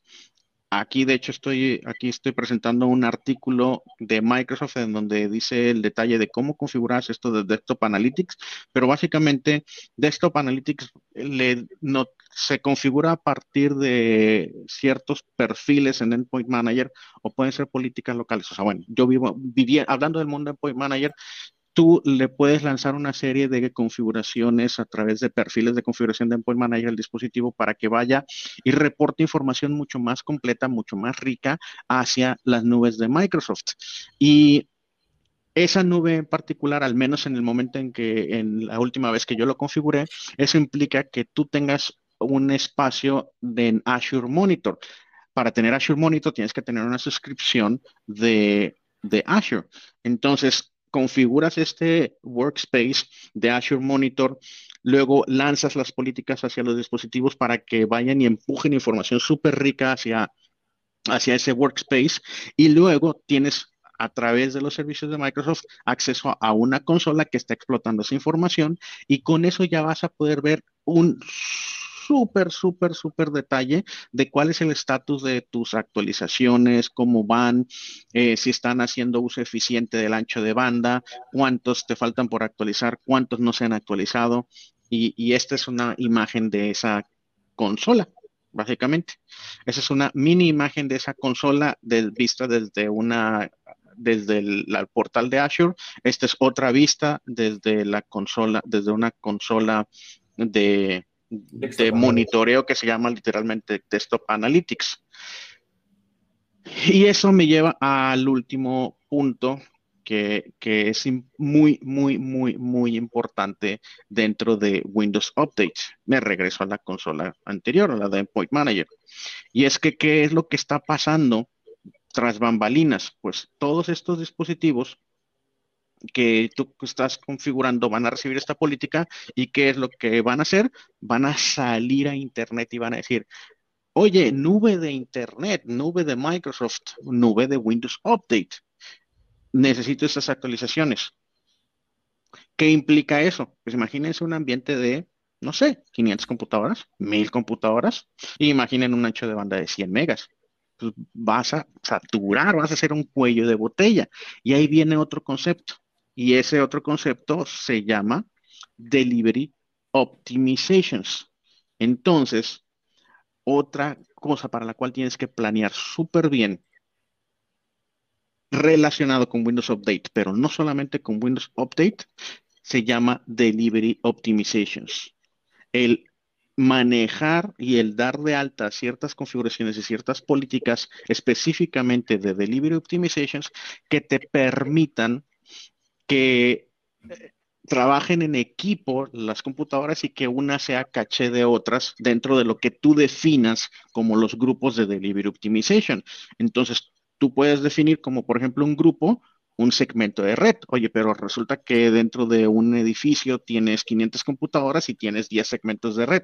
Ah, bueno, se puede hacer, se puede configurar y entonces cuando se va, cuando el primer dispositivo baja las actualizaciones, tú también configuras por cuánto tiempo quieres que y cuánto espacio en total quieres que ocupe esa máquina para que tenga como caché eh, las, las actualizaciones de, en este caso, de Windows Update.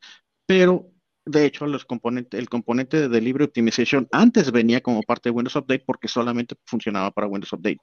Ahora ya también funciona para las, este, los, la instalación de aplicaciones, es decir, la descarga de, de, de, archivos para instalación de aplicaciones y también sirve para los propios para los propios perfiles de configuración de Endpoint Manager y otras dos o tres cosas que se me estén pasando y y la intención es de que cada vez sean más los ah, Office, Office, por ejemplo, las aplicaciones de Office ya también son, este, toman en cuenta las configuraciones de las políticas de, de, Libre Optimization y entonces cuando van a eh, solicitar, por ejemplo, un archivo de instalación de una aplicación, le hace, por ejemplo, Outlook, pues va primero a buscar con base en las políticas de Delivery Optimization y con base en lo que tú le configures en Delivery Optimization, va a decir, ok, voy a ir a salir a Internet a buscarlo siempre y cuando no se haya cumplido. O sea, todo esto es configurable, ¿no? Entonces, eso también es súper importante. Delivery no lo vamos a ver. Delivery Optimization también ya está en System Center Configuration Manager. No tengo el dato de a partir de qué versión, pero ya está disponible. ¿Qué es lo que pasa en esta, en esta, en esta solución? Que antes, anteriormente necesitabas eh, lo que se llamaban distribution points para que precisamente sean tus contenedores de, este tipo de archivos o de actualizaciones o de paquetes para que los demás clientes que estaban segmentados bajo esa misma VLAN o bajo ese mismo segmento de red lo fueran a tomar aquí. ¿Y qué es lo que pasaba? Bueno, pues aquí también hay alguna otra, eh, hay, hay, alguna otra solución que tomaba ese rol de Delivery Optimization. Ya no necesitabas hardware, nada más instalabas un agentito en cualquier máquina de las que tenías ya administradas y lo que hacían precisamente era esto, guardaban un, contenedor donde estaban las actualizaciones, quien no las tuviera pues las iba a tomar a, esa parte de, esa computadora, ¿no? Y obviamente pues también tú las puedes definir también, quién va, quién, quién van a ser, quiénes van a servir como delivery optimization. Sí, y, es que hay varios servicios a veces que pienso que, incluso hacen conflicto entre ellos. Y es que, por ejemplo, a lo mejor el que tú estabas mencionando este es Branch Caché, pero sin embargo también está el Microsoft Caché Server, creo que se llama. Microsoft Caché Server, de hecho, sí funciona en conjunto con Delivery Optimizations.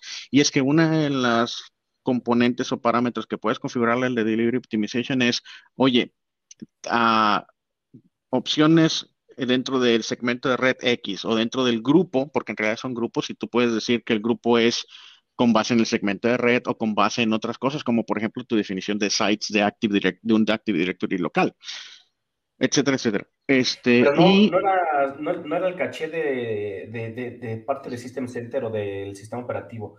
Es una aplicación, una solución de terceros. No, por eso. ah, ¿de terceros? Sí, y la acabo de ver. A, bueno, yo me topé con dos o tres clientes que tenían System Center y solamente tenían servidores secundarios y no tenían distribution point. Y lo que hacían era desplegar este agente y este, y este agente lo que les daba, lo que les este, ayudaba precisamente antes de que saliera Delivery Optimization para System Center, lo hacía esta solución. Ahorita te pues digo cómo se llama. Sí.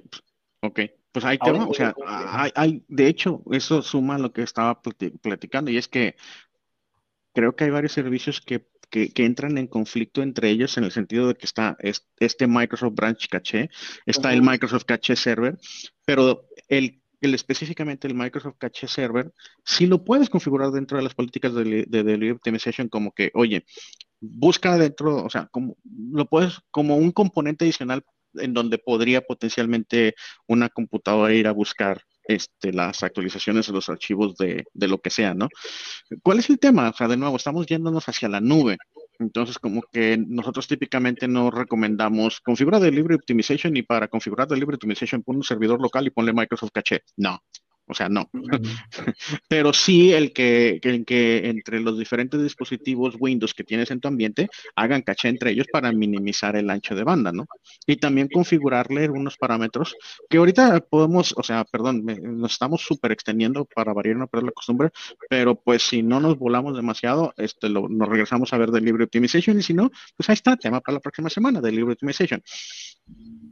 Lo cual, bueno, este, en lo que tú estabas hablando, me atreví aquí a darle una actualización y, por ejemplo, ya vemos que, vemos que está un dispositivo eh, que ya recibió la, política y no marcó error para el tema de actualizaciones de características. Y ahí ya podríamos irnos a este detalle, generar el reporte y con este reporte ya veríamos cuál es el dispositivo que recibió esa política y en dónde está, este, si ya recibió la oferta, si, está descargando, cuál es el estatus que tiene actualmente. Entonces aquí está, ya vemos que un equipo del usuario Isabel Santa María de nuestro dominio, que es la máquina ISMA 4564, ya tiene la oferta lista y está en progreso de descargar. Hasta ahí, hasta ahí vamos. Vámonos ahora a tu computadora, la que quieras, cualquiera de las dos. Ok, dame un segundito. Nada más nos dices en cuál estamos. Ahorita lo verificamos.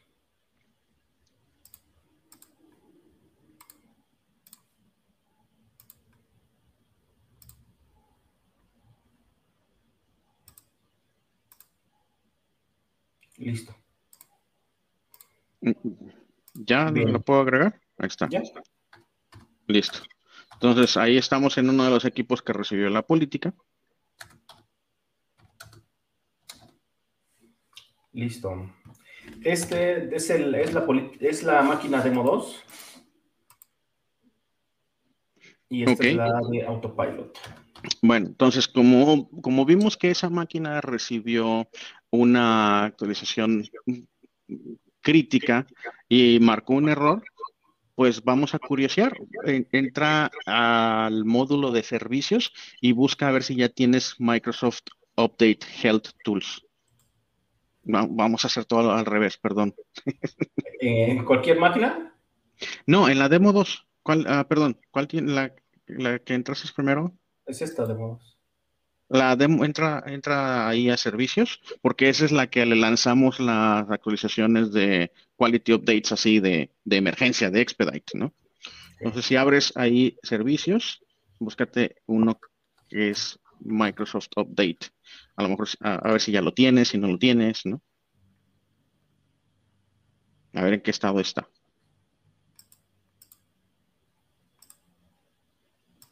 Sorry, mi máquina hoy está un poquito cansada, está un poco lenta. Es, viernes, es viernes. Pero no creo que nos deje tirados. Vamos a darle otra vez.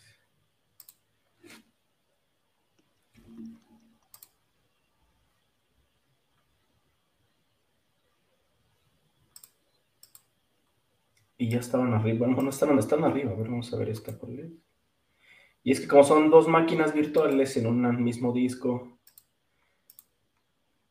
han de disculpar que necesitamos más poder en las máquinas. Se llama el servicio. ¿Cómo se llama el servicio, Manuel? Microsoft Update Health Tools. Microsoft. No. No, no las llevo, ¿eh? Pero para nada. Ah, sí, está. Microsoft Update Health and Service. Y, dice que arrancó. Ah, ¿Lo que dice? En ejecución. ¿Está prendido? Ah, bueno, pues entonces ya lo, ya lo instaló, buenísimo. Entonces ya, lo instaló y ya está, ya, ahorita a ver si ya se quita el error. Entonces, ahora asumo que el lugar donde quieres ir es a, a Update a, updates y ahí vamos a ver Windows Updates y ahí vamos a ver que efectivamente ya recibió las políticas. Puedes irte ahí el modo largo, settings, ándale, configuración. La ruta larga.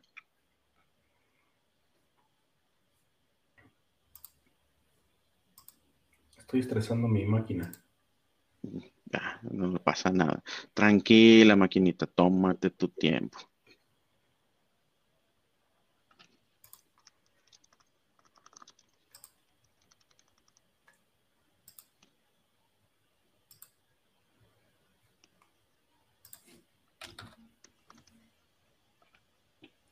Sí, ambas máquinas ya tienen el servicio de Microsoft Update and Service.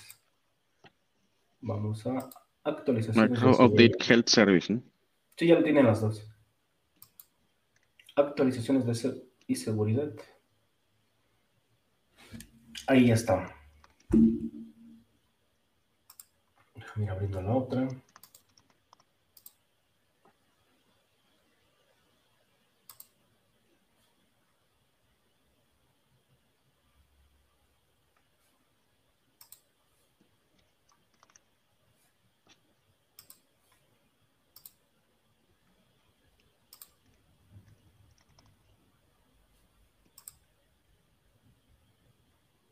Listo, aquí ya está, mira. Aquí ya está marcando, nos está marcando que ya las parte de las actualizaciones están siendo administradas y vamos a ver qué políticas están integrándose. Aquí ya están. No les llego. Tú, tú platícanos todo. no les llego, sorry. Establecer bueno, aquí ya nos está Inicio de horas activas. Ah, ok. Así es. Ya nos está dando. Ahí está todo el detalle de lo que configuramos en la política, básicamente. Es correcto, donde todo lo que se estableció directamente en los anillos y en la parte de actualización de, las feature update, pues aquí ya nos está, ya nos está dando ese resultado. Si yo me voy a regresar a esta parte de las actualizaciones,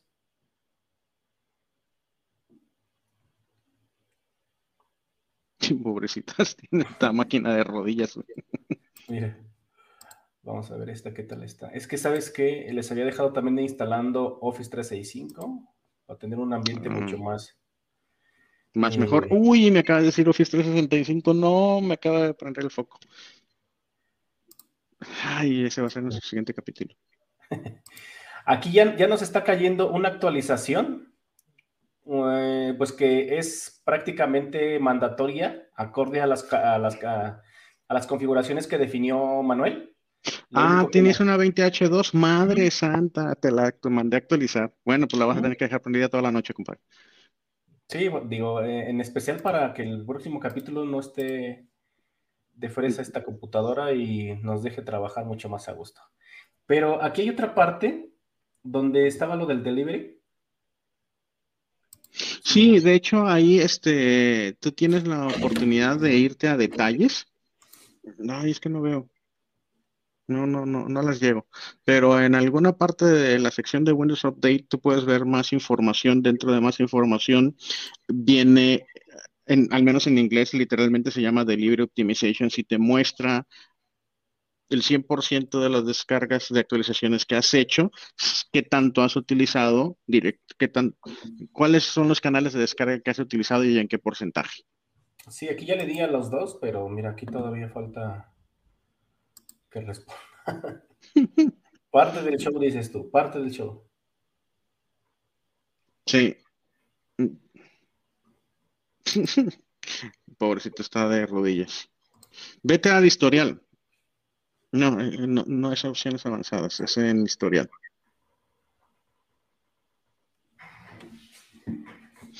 En el historial de actualizaciones, hasta abajo, es en donde viene, si no más me equivoco. A ver, aquí ya leí. Y aquí es, aquí efectivamente, el historial de actualizaciones, las que ya se han estado instalando. La parte de controladores si es que la tienes activada. Las definiciones de la parte de, del antivirus de Defender y alguna otra actualización que pudo haber estado implicada en este despliegue. Bueno, pero entonces ahí me equivoqué porque aquí no veo la opción para ver el detalle. Vete a, no, desinstalar actualizaciones, no, opciones de recuperación, tampoco. La, que estoy buscando es la que comentaste tú, del detalle de delivery, de, delivery optimization. Entonces, mi error, me da culpa. Este, intentémoslo en el otro donde dice opciones avanzadas. Ya mm. está todo listo. Por eso también yo creo que está de rodillas la máquina, mira. Y además quiere abrir el Teams y además, y además, y además. Opciones avanzadas. Mira, ese, esa, es, este, este, esta máquina virtual ya la tienes en 21H2. está interesante. Bueno, aunque no lancé la, no lancé la actualización a las dos, no, se la lancé a una. Mm. Ver directivas de actualización, no, no, no. Optimización de distribución, ahí está. Entonces, ahí te va a mostrar una estadística de todas de las fuentes o los canales de donde estuviste descargando las actualizaciones históricamente. Monitor de actividades. Y ahí si te fijas, tú lo puedes cambiar, tú lo puedes decir activado o desactivado, ¿no? Este, la intención sería lanzarte. Exacto, la intención sería lanzarlo por política para que esté activado y para que definen los, grupos. Cuando tú, lo, cuando tú como usuario lo pones a activar, lo que hace es de que lo va a buscar solamente de, lo, de tus redes locales. Así es. O, o incluso este, algún dispositivo de, de Internet que específicamente se haya puesto con ese propósito. ¿no? Pero lo puedes poner como políticas. Ya, ya, ya, no me cambiaste de máquina. Sí, ya están. Ahí está. ahí en tu caso es el 100% de todas las actualizaciones, le hace 1.3 gigabytes, las has bajado de, Microsoft, de la nube de Microsoft, ¿no? El 0.0% viene del servidor de caché de Microsoft. Eh, que es el que te que es el Microsoft Caché, que tú configurarías vía política y pondrías una caja, ¿no? En tu ambiente. Sí, viene como que es un source, como que un contenedor de archivos donde ahí tú lo, tú lo descargas. Bueno, la máquina va y lo descarga. Eh, de los equipos locales, esto es lo que viene precisamente de Delivery Optimization, la parte de los equipos de red local, si es que lo estuviéramos tomando de ahí, ¿no? Y la última parte, pues es la parte de equipos de Internet que van directamente hacia, hacia la parte de Internet, pero por medio también de una política. Bueno, en lo que termina, me regreso ahora de nuevo a la consola para mostrarles un poquito así súper rápido la parte de Delivery Optimization. Entonces, vamos a ver, nosotros nos quedamos en... estábamos viendo que un equipo ya, ya este, recibió las, las, actualizaciones de características. Vamos a ver, vamos a solicitar el reporte de las expedite updates para los quality updates y, luego regresamos a ver este reporte.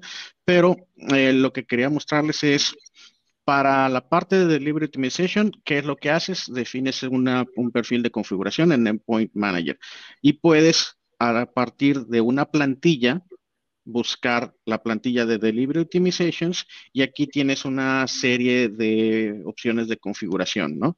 Entonces, de eh, Windows DO 001, porque creo que ya había hecho una.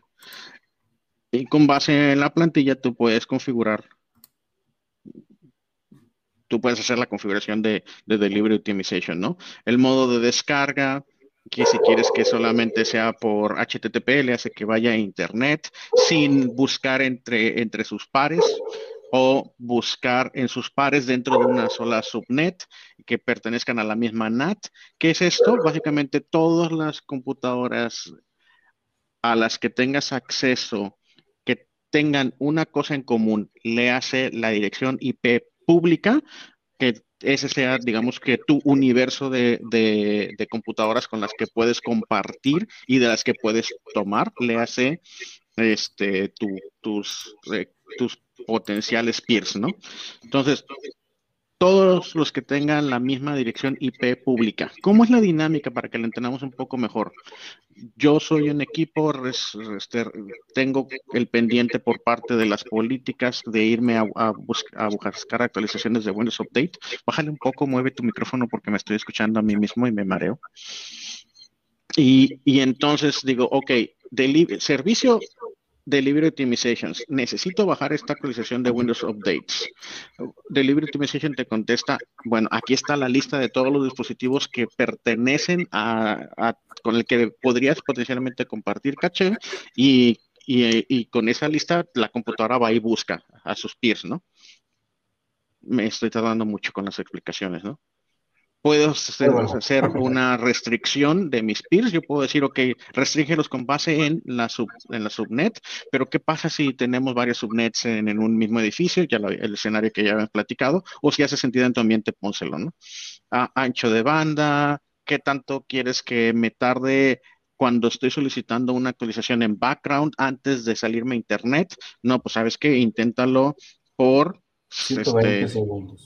120 segundos antes de que vayas a internet. Primero, por favor, búscalo localmente. Eso es lo que le estoy diciendo. Oye, y cuando está eh, con interfaz interactiva de usuario, no, pues tárdate menos, nada más 30 segundos, porque si no el usuario va a creer que no está pasando nada, ¿no?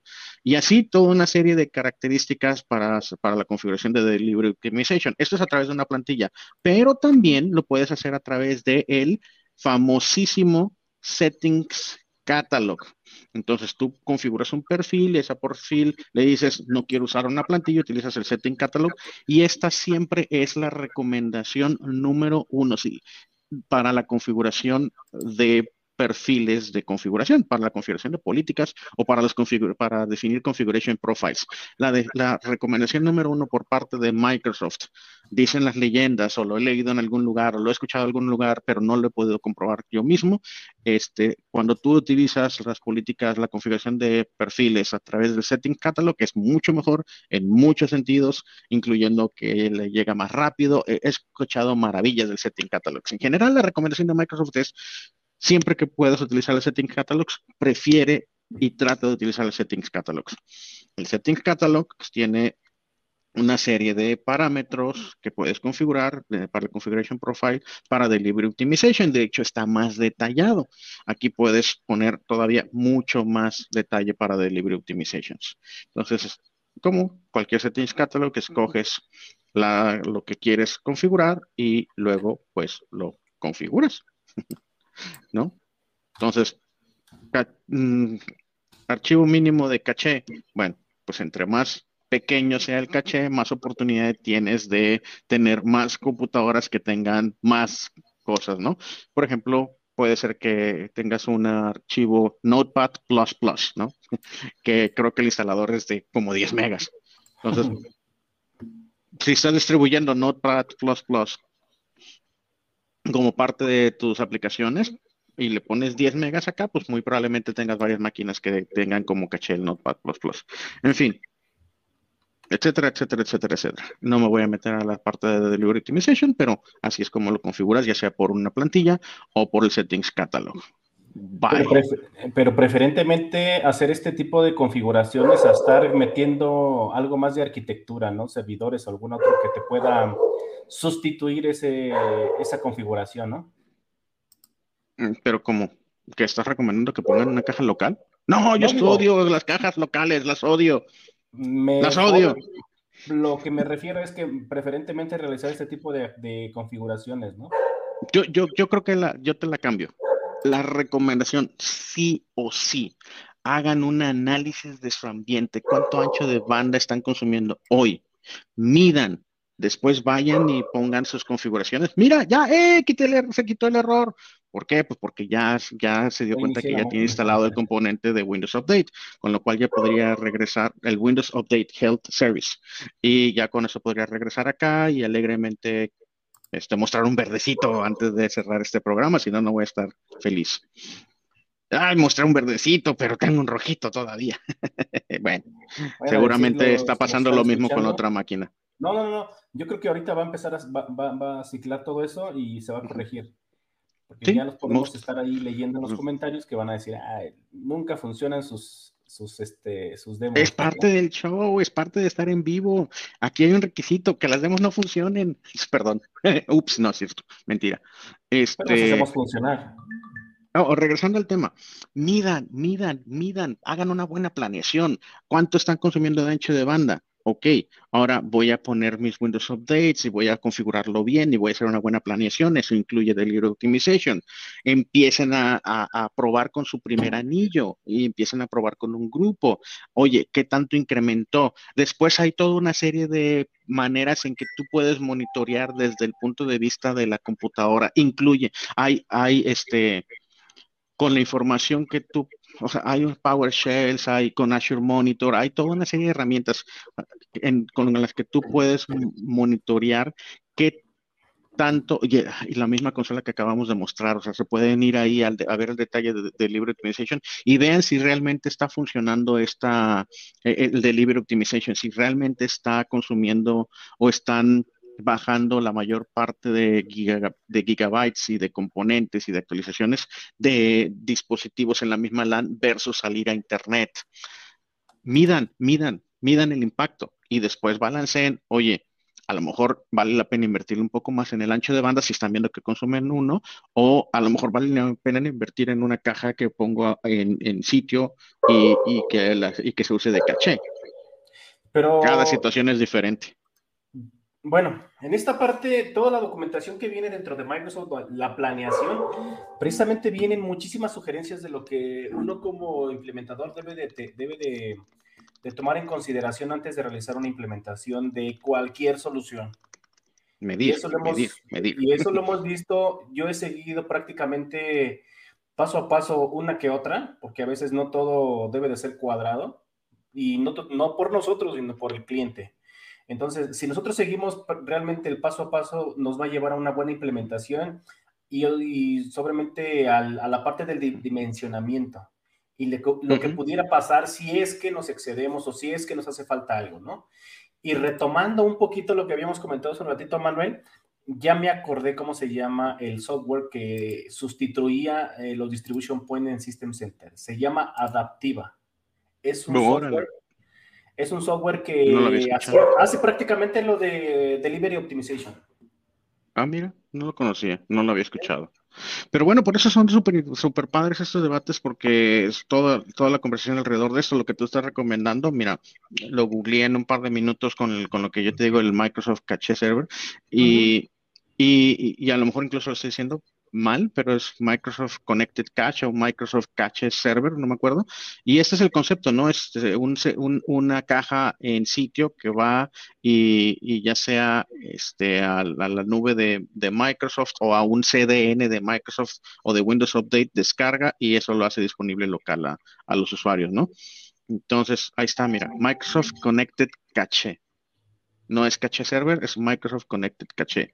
Y aquí está, este es un artículo escrito por un MVP de Microsoft y ahí se va, supongo que profundo al detalle de, de, de pues de las decisiones que, o sea, de las decisiones que te llevarían a, a, identificar si es que te, si es que hace sentido este Microsoft Connected Cache o, o qué, cada ambiente, o sea, planeen bien, midan bien y decidan lo que es más conveniente para su ambiente, ¿no?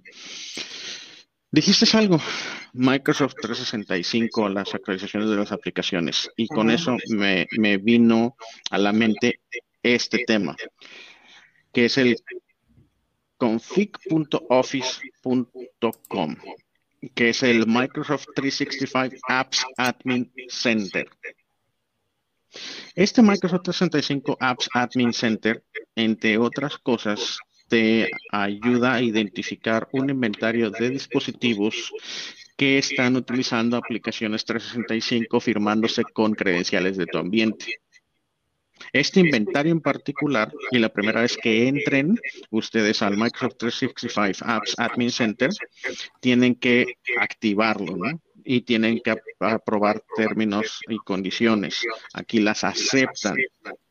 Y básicamente el, el inventario que les vaya a aparecer aquí eventualmente, que lo hice mal, lo hice en otro lado, pero bueno, aquí tengo que ponerle iniciar, y esto después de un par de días, sí, días, va a estar disponible. Si ustedes entran por primera vez al Microsoft 365 Apps Admin Center, tienen como que paso número uno habilitar este inventario. Aquí les va a salir toda la lista de dispositivos de su ambiente pero esta lista de inventario de dispositivos se genera a partir de las aplicaciones de Microsoft 365. este inventario no tiene absolutamente nada que ver con Endpoint Manager. Nada que ver, ¿ok?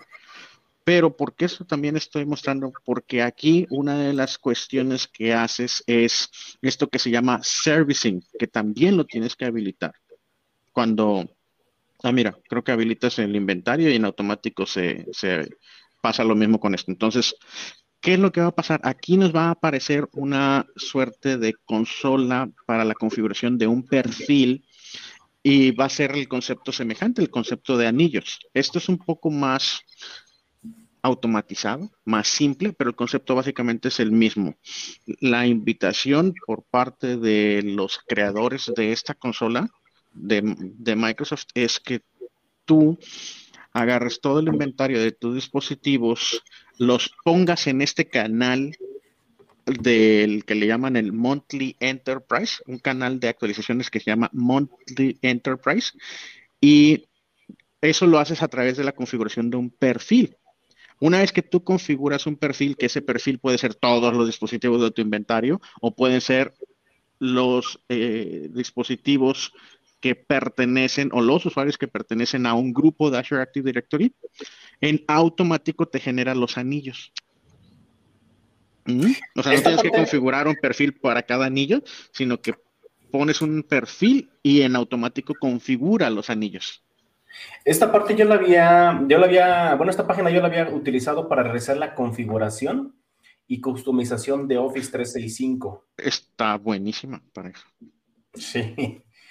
Y déjame decirte que ya metiéndonos un poco más a, esa parte, ya no es necesario meterte a esta, a esta página. Digo, si tú lo vas, vas a hacer un despliegue eh, masivo con alguna otra solución, pues adelante. Si lo vas a hacer con Intune, ya viene precisamente esta preconfiguración establecida donde tú nada más seleccionas qué arquitectura, qué versión, de qué canal la vas a bajar o qué canal va a tener actualizado y lo despliegas de manera inmediata.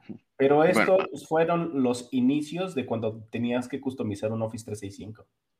De hecho, los inicios era, era esta misma página y esta misma página seguías un asistente y te generaba un archivo XML. Ahora, como tú dices, con Endpoint Manager, tú te vas aquí a, dispositivos. Perdón, tienes toda la razón. te vas aquí a aplicaciones y dentro de aplicaciones tienes esto, políticas para aplicaciones Office 365 adivina qué, esta página es un espejo exacto de... De la parte de allá. Esta página de acá, de esta de aquí, de la sección de Policy Management. Es un espejo. Entonces, no importa dónde la hagas, si en la consola de Endpoint Manager o aquí. Lo mismo que pasa con la parte del Security Center, con la parte de Endpoint Manager. Sí. Sí. Ahora, aquí hay otra cosa interesante de del configuration del App Admin Center, perdón. Y es esta parte del OneDrive.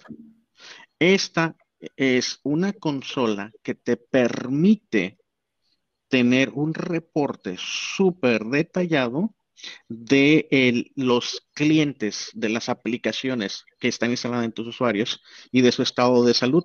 Entonces aquí te, aquí esta es la única consola de OneDrive que te dice, oye, ¿realmente tus usuarios sí están sincronizando o tienen un error? Porque hay otros lugares en donde puedes ver, hay una consola de SharePoint y OneDrive. Ahí solamente te dice si la aplicación está viva y si se está reportando, no te dice si está, si está sincronizando. La parte administrativa de OneDrive, ¿no? Y, y a eso es a lo que voy, como tú dices, originalmente yo creo que hasta hace 3, 4 meses te meterías aquí a Config Office, pondrías políticas y bye nunca más. Ahora se vuelve súper interesante cuando ahora desde aquí es en donde da seguimiento a las actualizaciones de las aplicaciones de 365. ¿Cuál es la principal? Pues el paquetería Office, ¿no? Desde Outlook hasta Visio, pasando por Projects y Access y whatever. Hablando de actualizaciones, ¿no? Pero bueno, eh, ¿qué me quedaba pendiente? Nada, pues a ver si tenemos alguna novedad en tu equipo y, le damos cierre al show. Según yo, acá ya aplicaron. Em, Mira, acá están los canales de actualización, by the way.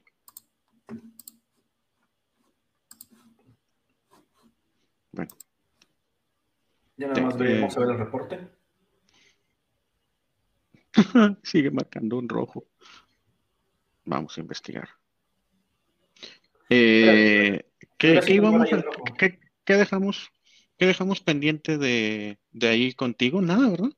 Ahorita no, ahorita no. Bueno, esto ya terminó con éxito, que es la demo 2 y está, está descargando, déjala prendida y, hablamos y después en el siguiente, la siguiente semana decimos, sí, terminó, va a ser la actualización 21H2 y les mostramos potencialmente el reporte. esto, no, esto eso está descargando una versión de, de, de, Windows, ¿no? Entonces, esto va a tardar un rato y más que ahí tiene el equipo de rodillas este Isma. Así es. ¿Qué más me falta de Windows Updates, mi estimado? Ya hablamos incluso de Delivery Optimizations. Creo que espero que no se me pase nada por alto. Pues de nuevo, se hicieron los canales, los de calidad, las de los features, los rings, la parte de Delivery Optimization, que no estaba planeada, pero valió la pena. Pues es que es, parte importante e integral, ¿no? Este, pero, pero bueno. Eh, ¿Qué más? Pues bueno, ¿dónde irían ustedes a este, hacer la conexión para que generen un workspace en, de Azure Monitor para que puedan conectar, por ejemplo, la consola de Desktop Analytics. Y también hay una consola de Delivery Optimizations que a través de una plantilla de Power BI puedes consolidar las dos y ver qué es lo que está pasando en tu ambiente de forma centralizada. Eh, si no me equivoco, es aquí en Connections, ¿no? Partner, team, team, team. E, es en esa parte de Tenant. Atrás, En Tenant Administration. Connection and Tokens. Ahí es en donde estaba. No, sí. Sí, Connection and Tokens. Uh, perdón. Bueno, aquí en esta parte Habría que también mencionar, Manuel, la parte de la data warehouse que viene embebida por si no tenemos un servicio de delivery optimization. Perdón, de este de almacenamiento. De Azure Monitor. Ajá, de Azure Monitor. Podemos echar mano también de lo que tiene que ver con la data warehouse que podemos ya sea integrar a un reporting services de SQL o a un este eh, Power BI Server, donde vamos a poder extraer esa información y darle un poco más de, eh, pues de lectura para poder presentar algunos dashboards que también ya hay muchos en la red que precisamente los desarrolladores han, han desarrollado o han creado, pues acorde a sus necesidades, ¿no? Y que también son de bastante utilidad, donde ya no es necesario estar leyendo tanto, tanto, tanta información muy, muy plana. Aquí de esta parte pues, ya nos, ya nos las muestra un poco más, más digerida, con numeritos, con gráficas, entonces pues una segunda opción eh, independientemente de Azure Monitor. Eso es lo que hace, bueno, yo hace mucho que no veo esas plantillas, pero no estoy 100% seguro de que con eso puedas recopilar información referente a Windows Update. Puedes recopilar muchísimo y tienes muchísimo data muy a detalle con respecto específicamente a perfiles de configuración, eh, directivas de cumplimiento, etcétera. Específicamente con Windows Update, mm, no, no, no, me no me ha tocado verlo desde ese lado. Estoy seguro que sí. De ahí que, que realmente se conecta a, los servicios que tiene directamente desde Power BI. Hice algo, hice algunos ejercicios muy, muy básicos, pero que finalmente sí fueron de gran, de gran utilidad. Digo, no dudo que también lo se pueda hacer para la parte de actualizaciones, ¿no? Porque finalmente, pues, tiene alguna base de reportes en, en Intel. Bueno, pues si fuesen a conectarse a Azure Monitor, aquí ya lo encontré, es acá, en Diagnostics Settings. Pues listo, Pues bien, bien. No sé si vamos a continuar con. No. Eh, el resto de las notas. Bueno, hay, este. Si tú tienes algo rapidín, échatela eh, en tres minutos. Ahí te va, ahí te, pongo, te pongo el mal ejemplo. Uh, Súper rápidamente. Vamos a compartir una nota en tres, dos, uno. Listo una nueva región en China. En China. Entonces ya vamos a tener un nuevo data center en Microsoft que va a estar conectado a la nube de Azure, ubicado en China. Excelentes noticias para la gente de China. Estamos esperando el anuncio oficial, de hecho, para el de Querétaro. Y si te acuerdas que con un cliente ya vimos que, ya está conectado el data center. Ya. Hay otra buena, otra buena este, característica que también, eh, como que siento que no, no sé para qué la sacaron, eh, la parte de la actualización de la Microsoft Store, la parte web o para Windows 10 y 11. Entonces, una nueva interfaz, ¿no? Así es. Y, está muy curiosa, ¿eh? Está muy, está muy curiosa. ¿Vas, a compartir pantalla o no? Sí, déjame bueno, esto normalmente, este es un artículo de CDNet que normalmente tendríamos la liga en la descripción del artículo acá, pero voy a pedir el favor que nos lo agreguen. Yo tendría que haberlo agregado antes de, de arrancar, pero me comió el tiempo. Sí, justamente esta, esta publicación que compartes del día de hoy ya nos está diciendo que está disponible la nueva interfase de la parte de Microsoft Store en la parte web, donde nos está diciendo que aquí está en, nos está dando como que la marca de agua que es un preview. Pero si son administradores de la parte de Endpoint Manager, están, estamos viendo que en algunos momentos o en algunos casos nos está diciendo que va a desaparecer. Sí. Sí, sí, ¿Y sabes qué? Mira, yo tuve la oportunidad de, de, leer el articulito y, y, ahí te va mi, punto de, vista.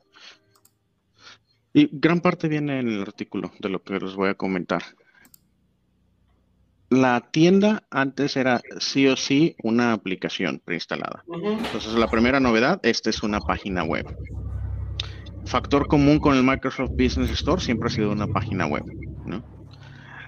La Microsoft Store for Business, digamos, la Microsoft Store tradicional antes tenía, por ejemplo, películas y tenía, este, pues tenía contenido de entretenimiento. Ahora la nueva tienda es, eh, no tiene centro de entretenimiento, o sea, es solamente aplicaciones y ya está incluyendo aplicaciones Android, ¿ok? Porque recuerden que lo hemos platicado acá en Windows 11 y también se va a poder en Windows 10, vas a poder correr nativamente eh, aplicaciones Android. Ya también platicamos en algún Team Productive que cómo va a funcionar esto. Ah, pues así como existe un Windows Services for Linux, también ya va a existir, creo que ya existe en la, versión, desde la versión 21H2, Windows Services for Android.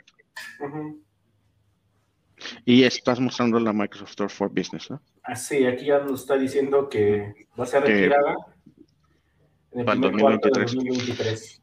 pero por más que he buscado, yo no he leído literatura específica que recomiende a, los administradores de Endpoint Manager que dejen de usarla, lo cual me lleva a la conclusión, probablemente errónea, de que pues si bien va a cambiar el look and feel, tú no tienes que hacer nada en las aplicaciones que tú ya diste de alta y que ya aparecen en tu portal. Simplemente vas a, eventualmente te van a redireccionar a otro nuevo portal diferente. Así es. Pero bueno. Y, si le están invirtiendo a la Microsoft Store, no creo que le dejen de invertir en la Microsoft Store for Business. A lo mejor va a estar unificada y a lo mejor nada más va a ser Microsoft Store independientemente de que seas negocio personal. Lo que yo pudiera entender es que tal vez la quieren integrar a la parte de del este, cuando ya tienes un ambiente más administrado, a la parte del company portal. Mm. Mm, could be. ¿Qué más? Eh, pues nada más, no sé, ¿qué decirte con el otro? Ni siquiera lo abrí. Pues le damos next entonces. Bueno, no, lo platicamos en la capela y era el tema del One Outlook, básicamente. Oh, y esta es que, sí, y es que esta es una nota que a lo mejor vale la pena más que la revise Mike y que él la comente. Yo la verdad es que la vi y dije, ah, ok, interesante, next. Y es que lo que estoy entendiendo es de que va a haber una nueva versión de, de, de Outlook. Esta nueva versión de Outlook va a tener un código base idéntico para plataforma Mac, para plataforma Windows, y entonces para tener un código base igual es básicamente va a estar utilizando componentes web y al menos la primera versión, las imágenes de Twitter y esto, ah, hacen que se parezca mucho a la versión de Outlook que ves en, web. Y, pero por otro lado también está integrando, al parecer, más componentes, como por ejemplo componentes de Loop, componentes de Teams. Entonces, me parece que no va a ser un cambio traumático para el usuario normal, yo creo que simplemente va a ser una nueva interfaz, pero tras bambalinas creo que están haciendo cambios importantes pues, para que la experiencia sea única, independientemente desde donde eh, pues, uses Outlook, ¿no? Si ya sea web, Mac, este, no sé, Linux, no sé, eh, este, Windows, etcétera. Pero pues Mike, yo creo que se va a echar un clavado un poquito más a detalle. Yo creo que ya la siguiente semana la este, la comentamos mucho mejor, ya para que tengamos un mayor, con mayor información de este. Bueno. Señores, un placer, este, los que nos aguantaron, muchísimas gracias y ya saben, ustedes están pensando en tecnología, nosotros podemos ser un partner para ayudarles a hacer una implementación muchísimo más ágil desde la parte técnica, de la planeación, de la habilitación de la tecnología, hasta la parte de apoyarles a que sus usuarios entiendan mejor la tecnología, la adopten más rápida y por ende les saquen provecho más rápido. Escríbanos lo que necesiten. Be productive, arroga, migesa.com.mx. Y con eso, pues nos despedimos esta semana. Excelente fin de semana, mi estimado Isma. Excelente fin de semana a todos y pues nos vemos la siguiente semana. No olviden suscribirse y dejar su comentario y activar la campanita. Bye. Hasta luego.